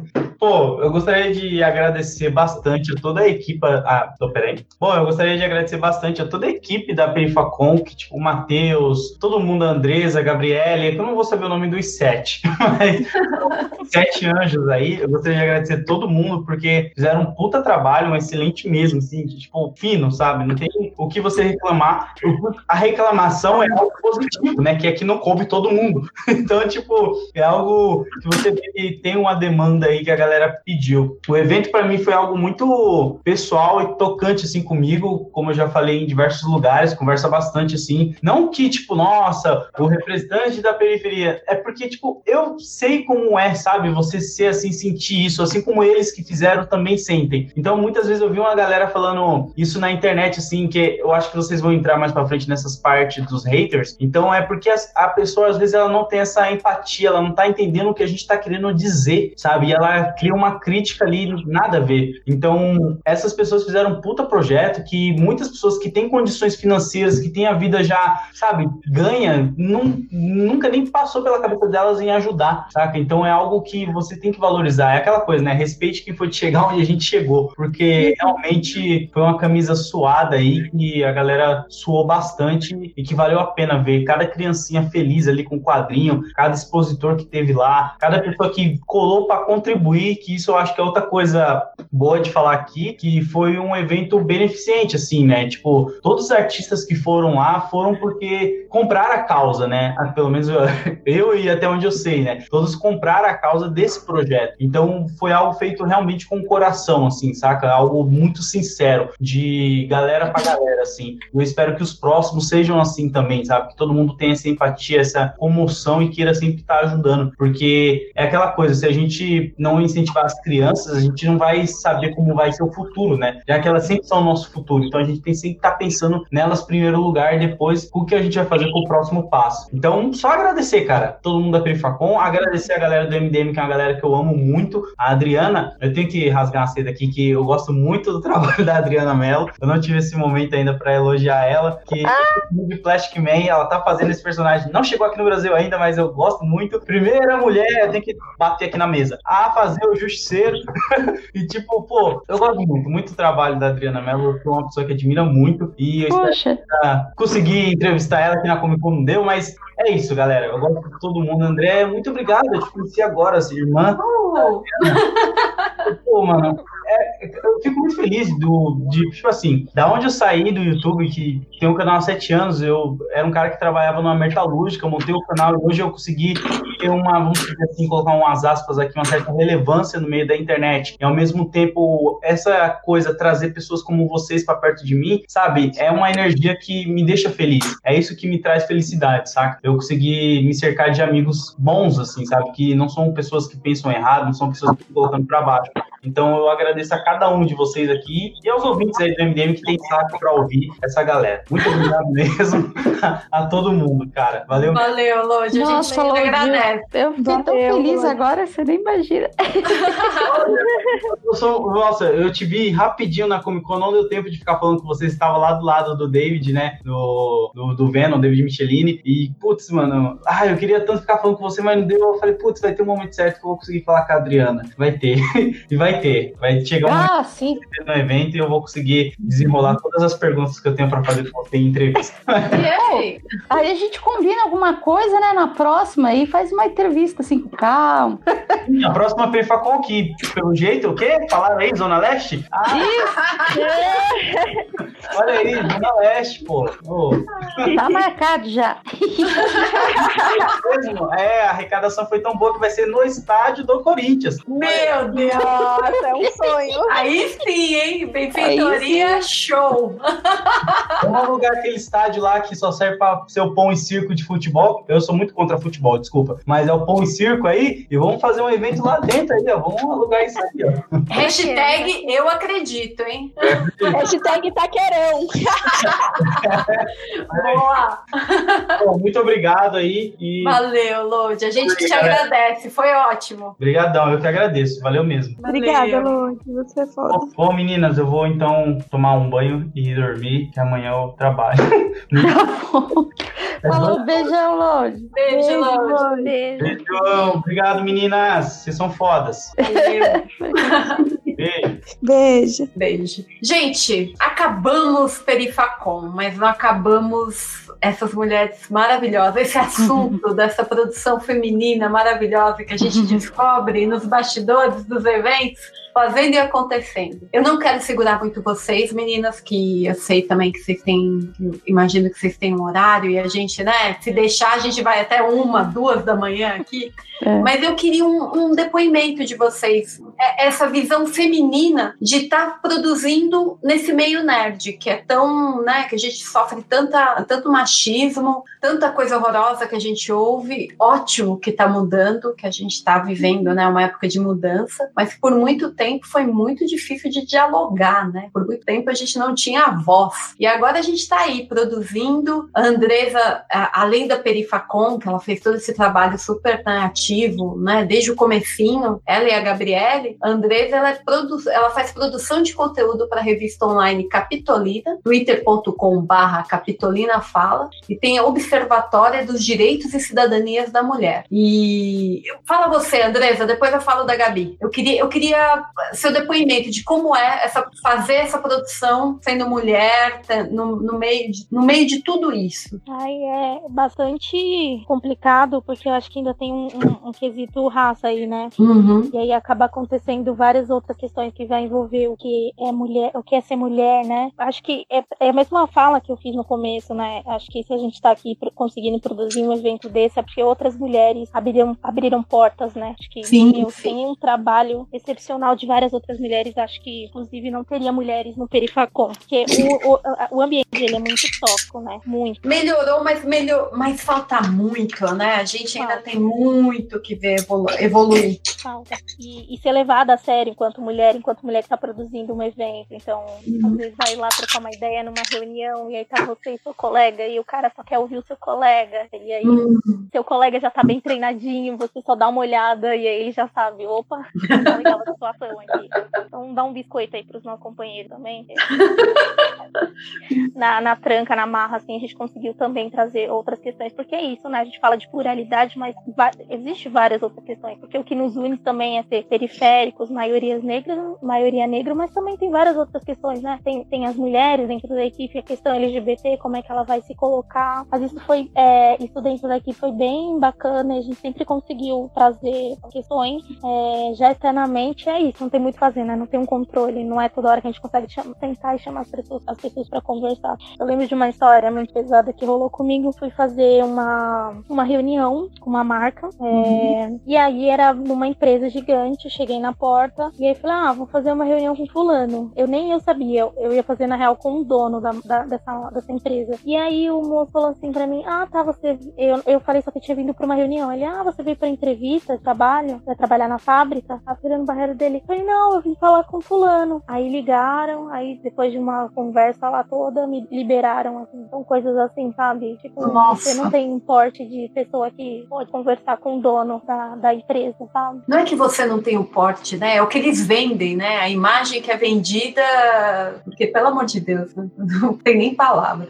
Ah, eu acho que uma outra coisa também que eu até comentei, assim, que eu, que eu fiquei pensando, que eu acho que tanto a Gabi, acho que também a Luísa, que também faz parte da equipe, é uma coisa também que, que não se espera de mulheres negras, sabe? Até que existe conteúdo de mulheres nerds, mas também existe um- um- uma questão aí, um vácuo de, de poucas mulheres influenciadoras negras falando sobre questão nerd. E aí eu me senti, muitas das vezes eu me senti saindo um pouco da, da minha caixinha, sabe? Tipo, ah, Andresa, você sempre tá falando sobre feminismo, sobre questões de gênero, e aí eu sempre tô pensando questão de cárcere e outras coisas. Aí no momento da minha, dado momento da minha vida, eu dou uma pausa nisso tudo e vou construir um evento nerd geek. Aí as pessoas ficam assim, ué, mas o que você está fazendo, né? É uma outra caixinha que eu saí também, né? Assim, E que tipo, e que estavam te colocando. Mas vo- vo- você vê essa caixinha? Você, você, você sentiu em algum momento que você teve uma autocobrança, assim? Assim, dessa eu visão? Acho que, eu acho que eu também queria. Eu nunca conversei isso com a Gabi nem com a Luiz, mas eu acho que acontece isso. Esperam algumas certas coisas de mulheres negras que Uhum. colocam dentro da questão feminina. E, e colocam dentro da gente também, né? É, Tipo, mulher. Mulher espera-se certas coisas. né? E aí vem, como você falou, vem a questão da raça, tudo. Então, às vezes, a gente se descobre se cobrando certas coisas que. Por que, que eu tô fazendo isso comigo, né? É. Meu. Andressa? Oi? Oi. Eu acabei. Ai, obrigada, querida.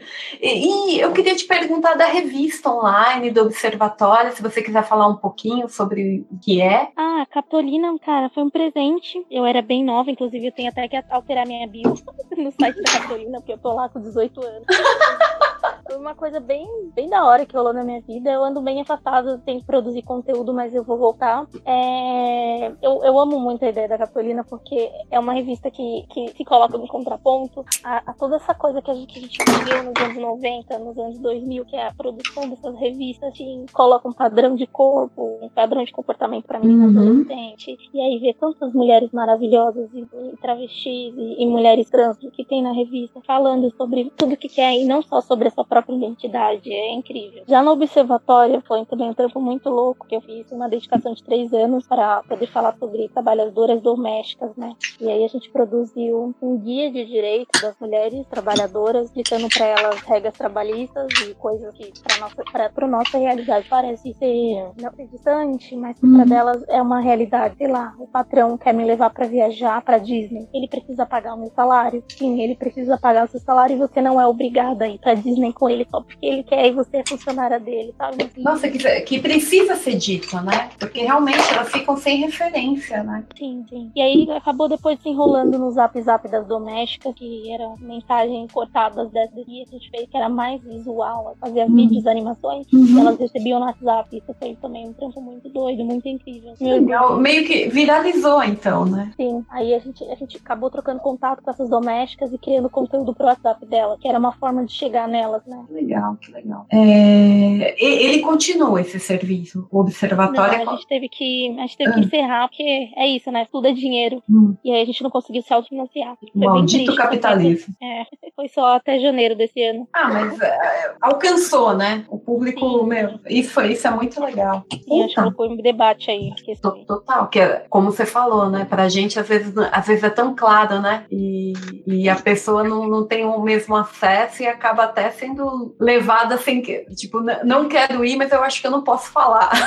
É, Imagina. eu venho por aí. não é? Gabi, você agora, querida, me conta o seu depoimento. Gabi, que ela é formada em jornalismo periférico pela Enóis e escreveu matérias para o Intercept, além da produção da Perifacom. Conta pra gente como é que foi essa experiência, como é que é produzir é, a produção de conteúdo na visão feminina, no meio nerd também, e, é- e esse trabalho que você fez para o Intercept também, que eu achei muito legal. Então, é, na verdade, eu, o feminismo é uma pauta que eu venho é, aí tendo conhecimento, assim, desde 2015, na verdade, tipo, 2000 desde que eu entrei na faculdade, eu fiz faculdade, na verdade, eu, eu sou quase formada, falta um semestre, eu sou quase formada em, em ciências sociais, assim, na verdade, eu sou cientista social. E, e aí, é, eu, eu sempre me interessei pelo feminismo por causa que, ah, é isso, né, de entender as questões, assim, desde dentro da minha casa até pra fora, assim, que existia alguma coisa ali, sabe, errada, assim, sabe, com o mundo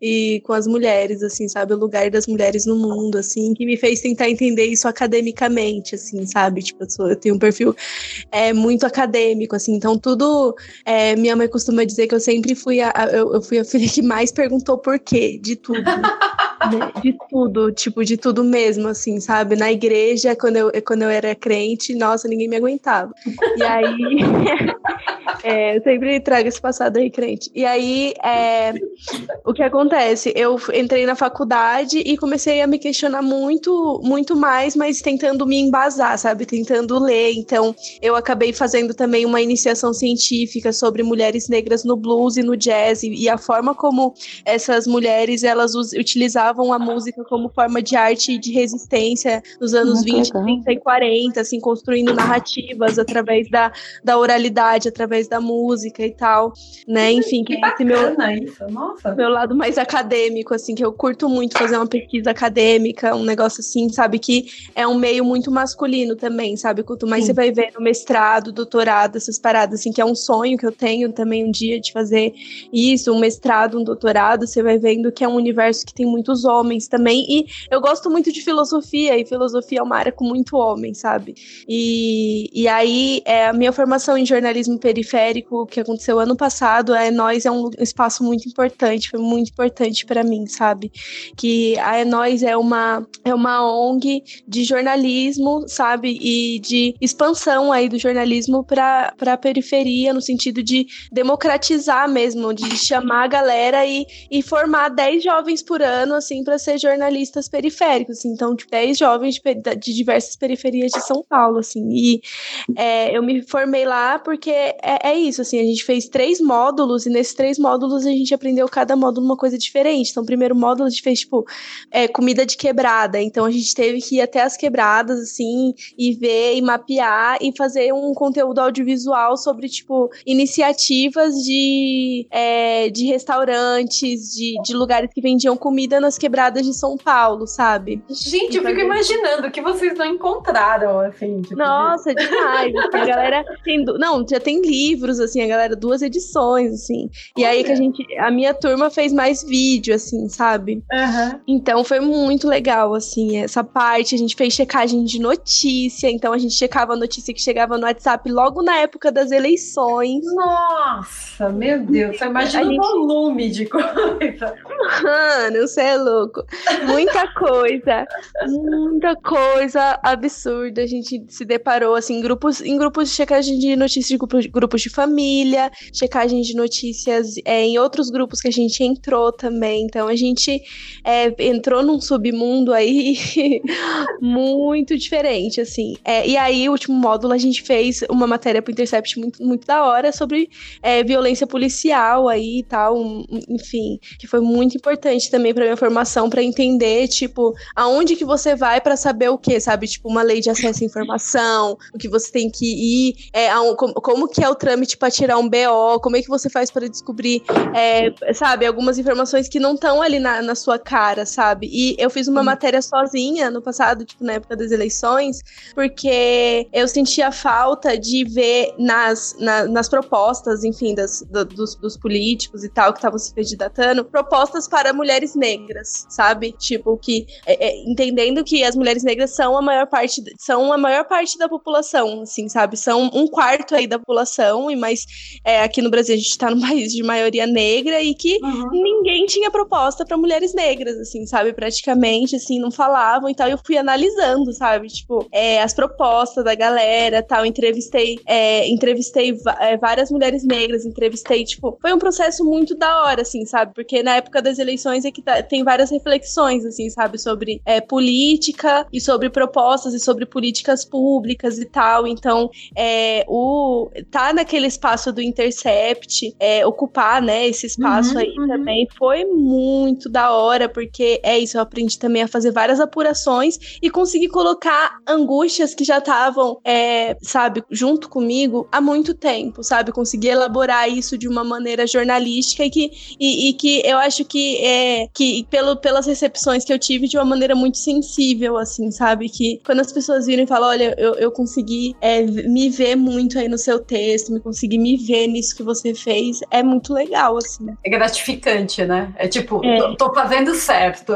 Isso, isso, tô é? fazendo, tô fazendo certo. Mas sobre mais especificamente sobre o Perifacom, tipo, eu sinto assim, o, o espaço que eu entrei no Perifacom é um dos espaços de organização, assim, de que eu interajo assim, mais é, assim, sabe? No sentido de que a gente tem, a gente co- conseguiu construir um espaço onde a gente consiga falar, onde a gente consiga se pôr, onde, tipo, é, nenhuma. A gente não é silenciada e se, o, e se os meninos já chegam de graça, a gente já corta. Então eles não chegam mais de graça, não, porque a gente já entendeu. E já, já tá nesse espaço, nesse lugar de tipo assim, é, de conseguir. A gente já tá num, dentro do nosso dentro do nosso grupo, assim, dentro da equipe, a gente já conseguiu construir é, um espaço onde todo mundo tem a mesma voz igual, sabe? Onde Legal. a gente conseguiu construir um espaço igualitário de gênero, então a gente não tem é, medo nenhum de dizer que é, tanto os caras quanto as minas entendem igual de tudo que a gente tá falando e tem a voz igual, assim, sabe?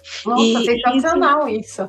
Isso faz, acho que fez toda a diferença também, sabe? Pô, imagino, porque Gente, é, é muito difícil. É, é, o básico que a gente quer, né? Um espaço igualitário, que você possa falar e ser ouvida no todo, não tipo, ah, ela é mulher, né? Deixa ela, ai, café com leite. Não, a gente quer ser ouvido não. igual. E muito uhum. legal saber disso no, no Perifa. Mas é, admiração. é, porque na real, é, eu, eu demorei muito para me reconhecer nesse espaço. De, é porque assim, tô, enquanto a gente tá aqui conversando, eu andei pensando, sabe? Eu sempre fui aquela pessoa que tava na biblioteca, sempre estudando, sempre tava andando lá com, com os nerds. Por que, que eu não me reconhecia nesse universo, sabe? Qual que, é, qual que era o problema? O que, que me distanciava? O que, que distancia as mulheres de se reconhecer, as mulheres negras, mulheres pobres, de falar, não, eu, eu também, eu curto isso, sabe? É, é isso, eu acho que é, é, é um pouco isso que também às vezes a gente passa no ensino médio, sabe? Na escola. Sim, de... sim, de, de você não achar o seu local, né? Tipo, parece isso. que você não, não posso falar, né? Isso, ou se eu falar, ninguém vai me dar muita atenção, sabe? É, é. Ninguém vai me ouvir muito, assim, sabe? Vou me tratar aqui meio que como a. a é isso, a, isso foi isso que você disse. A café com leite, assim, sabe? E na verdade, eu acho que é, o Perifacon veio pra mostrar, tipo assim, sabe? A, a, a, a volta daqueles que não. que você achava que não iria falar, estão aqui falando e estão aqui na frente, entendeu? Tipo assim.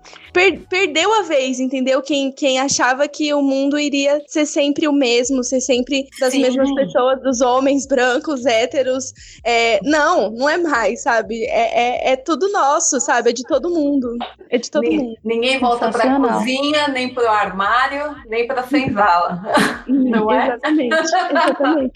Meninas, eu amei. Nossa, como rendeu essa conversa. Foi, foi, rico como, como eu imagino que foi o Perifacom e eu já quero o próximo. Isso e uma aí. pergunta: a, a previsão de evento de vocês é anual? Vocês querem fazer o Perifacom uma coisa anual? Ou ah, um várias, do FIC? É, acontecendo várias vezes. Como que vocês estão? Ah, por enquanto anual, né? Anual. A gente está tentando se, se, se estruturar, então pra gente é importante que seja anual. Que é isso também, né? Uma receita de bolo que a gente está testando, é, que é o nosso, que é o Perifacom, então é importante que pelo menos nesses primeiros anos aí seja anual. Que a gente consiga, para que seja anual, também que a gente consiga colar em outras quebradas, né? No Brasil. Sim, sim, sim. Isso que eu fico. Isso que eu... igual a Gabi, sonhando, não tô prometendo nada, hein, galera? Gente, mas pra, pra virar realidade tem que sonhar primeiro. Ai, filosofei. Meninas, e pelo que eu vi aqui das perguntinhas também, teve muita coisa que a gente respondeu aqui. Tipo, a galera perguntando da, se vai ter outras edições, se vai levar para pra Zona Leste. Ó, gente, na Zona Leste, pedindo aqui nas perguntinhas também. Então, meninas, eu queria agradecer, deixar o microfone aberto para vocês é, falarem seus contatos, onde que a gente te encontra nesse mundo louco da internet. Fiquem à vontade. Eu queria muito agradecer por vocês terem convidado a gente. Foi também um espaço muito legal de interação com pessoas que são muito importantes e que são referências pra gente. Vocês todos são referências pra gente, assim, todo mundo que participou e, e vocês uhum. que chamaram a gente, sabe? São referências, tipo, é, é, de várias formas diferentes, assim. Então eu queria agradecer muito, assim, de estar nesse espaço. Tô me sentindo, assim, sabe, muito, muito especial, sabe? tô me sentindo muito feliz, sabe? De, é, me sentindo muito feliz de, de ter sido chamada aqui enquanto Perifacom, de ter construído é, é, o, o evento, mas de dessas repercussões, assim, sabe? De ver que esse, de ver esse reconhecimento acontecendo, de ver as pessoas vindo falar com a gente, de ouvir os elogios, isso torna tudo é, ainda, ainda maior, assim, no, no, dentro, assim, do meu coração, sabe? Então, eu queria só agradecer muito. E nas redes sociais, eu tô, é, meu, meu Instagram, é, meu, é que meu nome é Gabriele com dois L's e um Y, né? Certo. Mas, mas apesar de ser um nome assim, em comum, já tinha um arroba já no Instagram, né? E aí eu fiz é, Gabriele, só que assim, sem o A e com dois R. Então é G-B-R-R-I-E-L-L-Y. G-B-R-L. Gebriele. Gebriele. Então, é, esse é meu. É, ah, Gebriele, pronto. É Gebriele no Instagram com dois R's, e dois L's e dois I's, e um Y.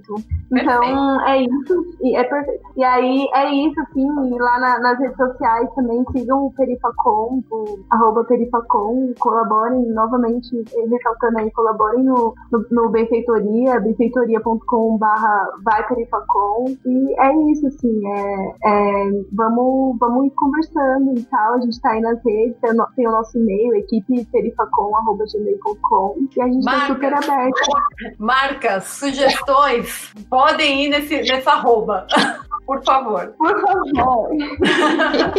venham, venham, que a gente tá aqui, ó. Ideia que não falta. Gabi, a gente que te agradece. Foi maravilhosa a sua participação. Ah, Foi muito enriquecedora. Nossa, foi, foi muito legal ouvir de quem produz. E se você fala que a gente é inspiração, você também nos inspira. Andresa, minha querida, ô divino, vem pra cá. Divino, ai, gente, eu vou trocar esse e-mail. Microfone, microfone aberto pro divino. Fala, minha querida.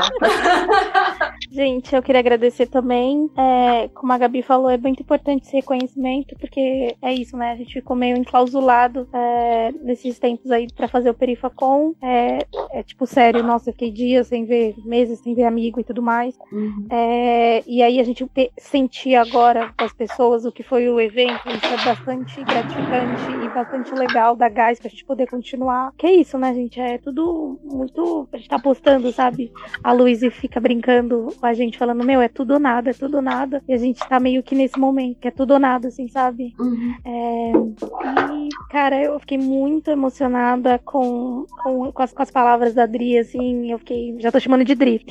Ah, mas é pra chamar de Dri mesmo. Eu fiquei muito emocionada, cara. É- isso assim faz. É tipo quando a gente escuta isso, é tipo, não, meu, faz sentido o que a gente tá fazendo, faz sentido, não. É isso, assim. A gente não estamos pagando de louco, sabe? Não faz sentido. Porque é isso, sabe? A gente fica, fica engatando loucura atrás da outra, sabe? A Gabi resumiu muito. A gente é muito apaixonado, entendeu? Pelo bagulho, é muito apaixonado. E aí a gente fica, nossa, meu Deus. E, e, e- e será? E, sabe, ter esse retorno é muito, muito importante. É, e queria agradecer também por esse espaço, dizer que ele é um espaço muito importante, porque toda vez que a gente coloca as mulheres como pro- protagonista da sua própria história é, e que elas possam falar, né? é- Isso, isso é assim, incrível, incrível e é muito importante. A produção das mulheres é muito importante. Nós existimos assim e resistimos, sabe? Eu fico até emocionada quando, quando eu penso nisso, sabe? É muito, muito foda. Obrigada, gente. Ô, André, a Ah, gente que te querida. agradece, viu? Foi lindo. Amei. Que bom, que bom que você tá tendo a paga, tá vendo? O reconhecimento, tudo. E venha mais e mais. Obrigada de você ter participado aqui, aceitado o convite para com a gente. Dri, Nossa, foi. quer falar alguma coisa? Recadinhos aí, uma coisinha? Não, não, não. A única coisa é, mais uma vez, agradecer as meninas por terem gravado com a gente, né? O Load também que gravou, que estava aqui com a gente, e, e- e dizer assim que, que fica o, o- o exemplo, né? Desse grupo todo das meninas e do grupo todo que organizou o Perifacom, né? Que dá para fazer sim, gente. A gente coloca às vezes um monte de empecilho, mas com essa dose aí de, de, de paixão, de dedicação, as coisas acabam funcionando, né? E eu acho que as meninas começaram, né? Esse grupo todo começou uma coisa muito grande, assim, que a gente só viu, assim, o primeiro passinho, que agora a gente vai começar a ouvir gente falando, eu quero perifacão aqui, eu quero perifacão, perifacão na minha cidade, eu quero aqui no meu bairro tal. E, saca, é, é, é uma coisa muito, muito impressionante, assim, muito, muito bacana o que vocês fizeram. Então, mais uma vez, obrigada por, por terem, né, aceitado o, o convite da gente, por terem vindo aqui. E, e quando, o, o- o- é, quando rolar o próximo, é só chamar a gente. Maravilhosa. Meninas, a gente ch- chama vocês para um MD Manas em breve. Vamos Sim, falar sim, de sim. mais coisas. Sim. Vamos, gostei muito. Então tá, Dri, sua, seu, seu contatinho, deixa seu contatinho aí pro ouvinte. Ah, é, verdade. Então, assim, só para relembrar, é, o meu Twitter é, é Adriana Underline Melo e o meu Instagram é Adriana Mel Zero. Gente, vocês que participaram, os ouvintes que estão com a gente até agora, muito obrigada. Algumas perguntinhas a gente não fez aqui, que responderam lá no Twitter, porque a gente já respondeu no programa. As que ficaram sem resposta, pode deixar. Voltem, que a gente vai responder. Algumas são muito complexas, gente. Tenham dó da gente, que vocês perguntam umas coisas que eu fico até lendo três vezes, mas continuem. A gente, a gente vai conseguir responder. Não desistam da gente. Gente, essa quinta-feira, meia-noite, o cérebro Não. da gente já tá meio devagar. Não, não é Mas é, não desistam da gente, continuem. O meu arroba é Deamelo, deixem lá é, dicas, sugestões, o que vocês quiserem falar, feedback do programa, pode deixar lá com a gente, tá bom? Um beijo. Hora de, de- hora de deixar o nosso beijo para o ouvinte. Tchau, queridos. Até a próxima. Beijo, gente. Beijo, beijo.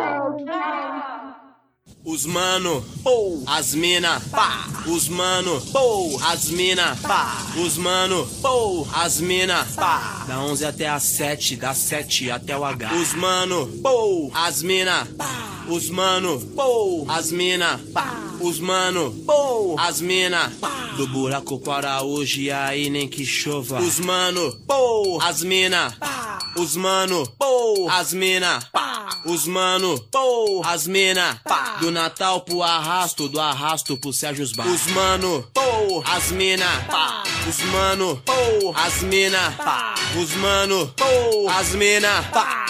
O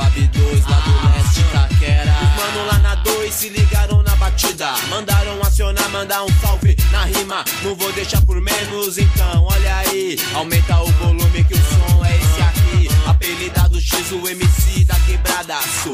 Rimador, manda paulada. A leste é o tema, o lema é ter ideia, pá. Não chorar.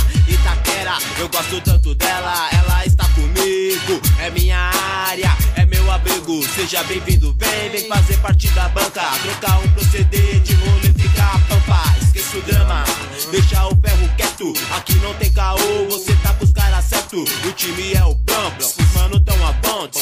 O AB2, paranoia delirante. Mano, pô, as mina, pá. Os mano, pô, as mina, pá. Os mano, pô, as mina, pá.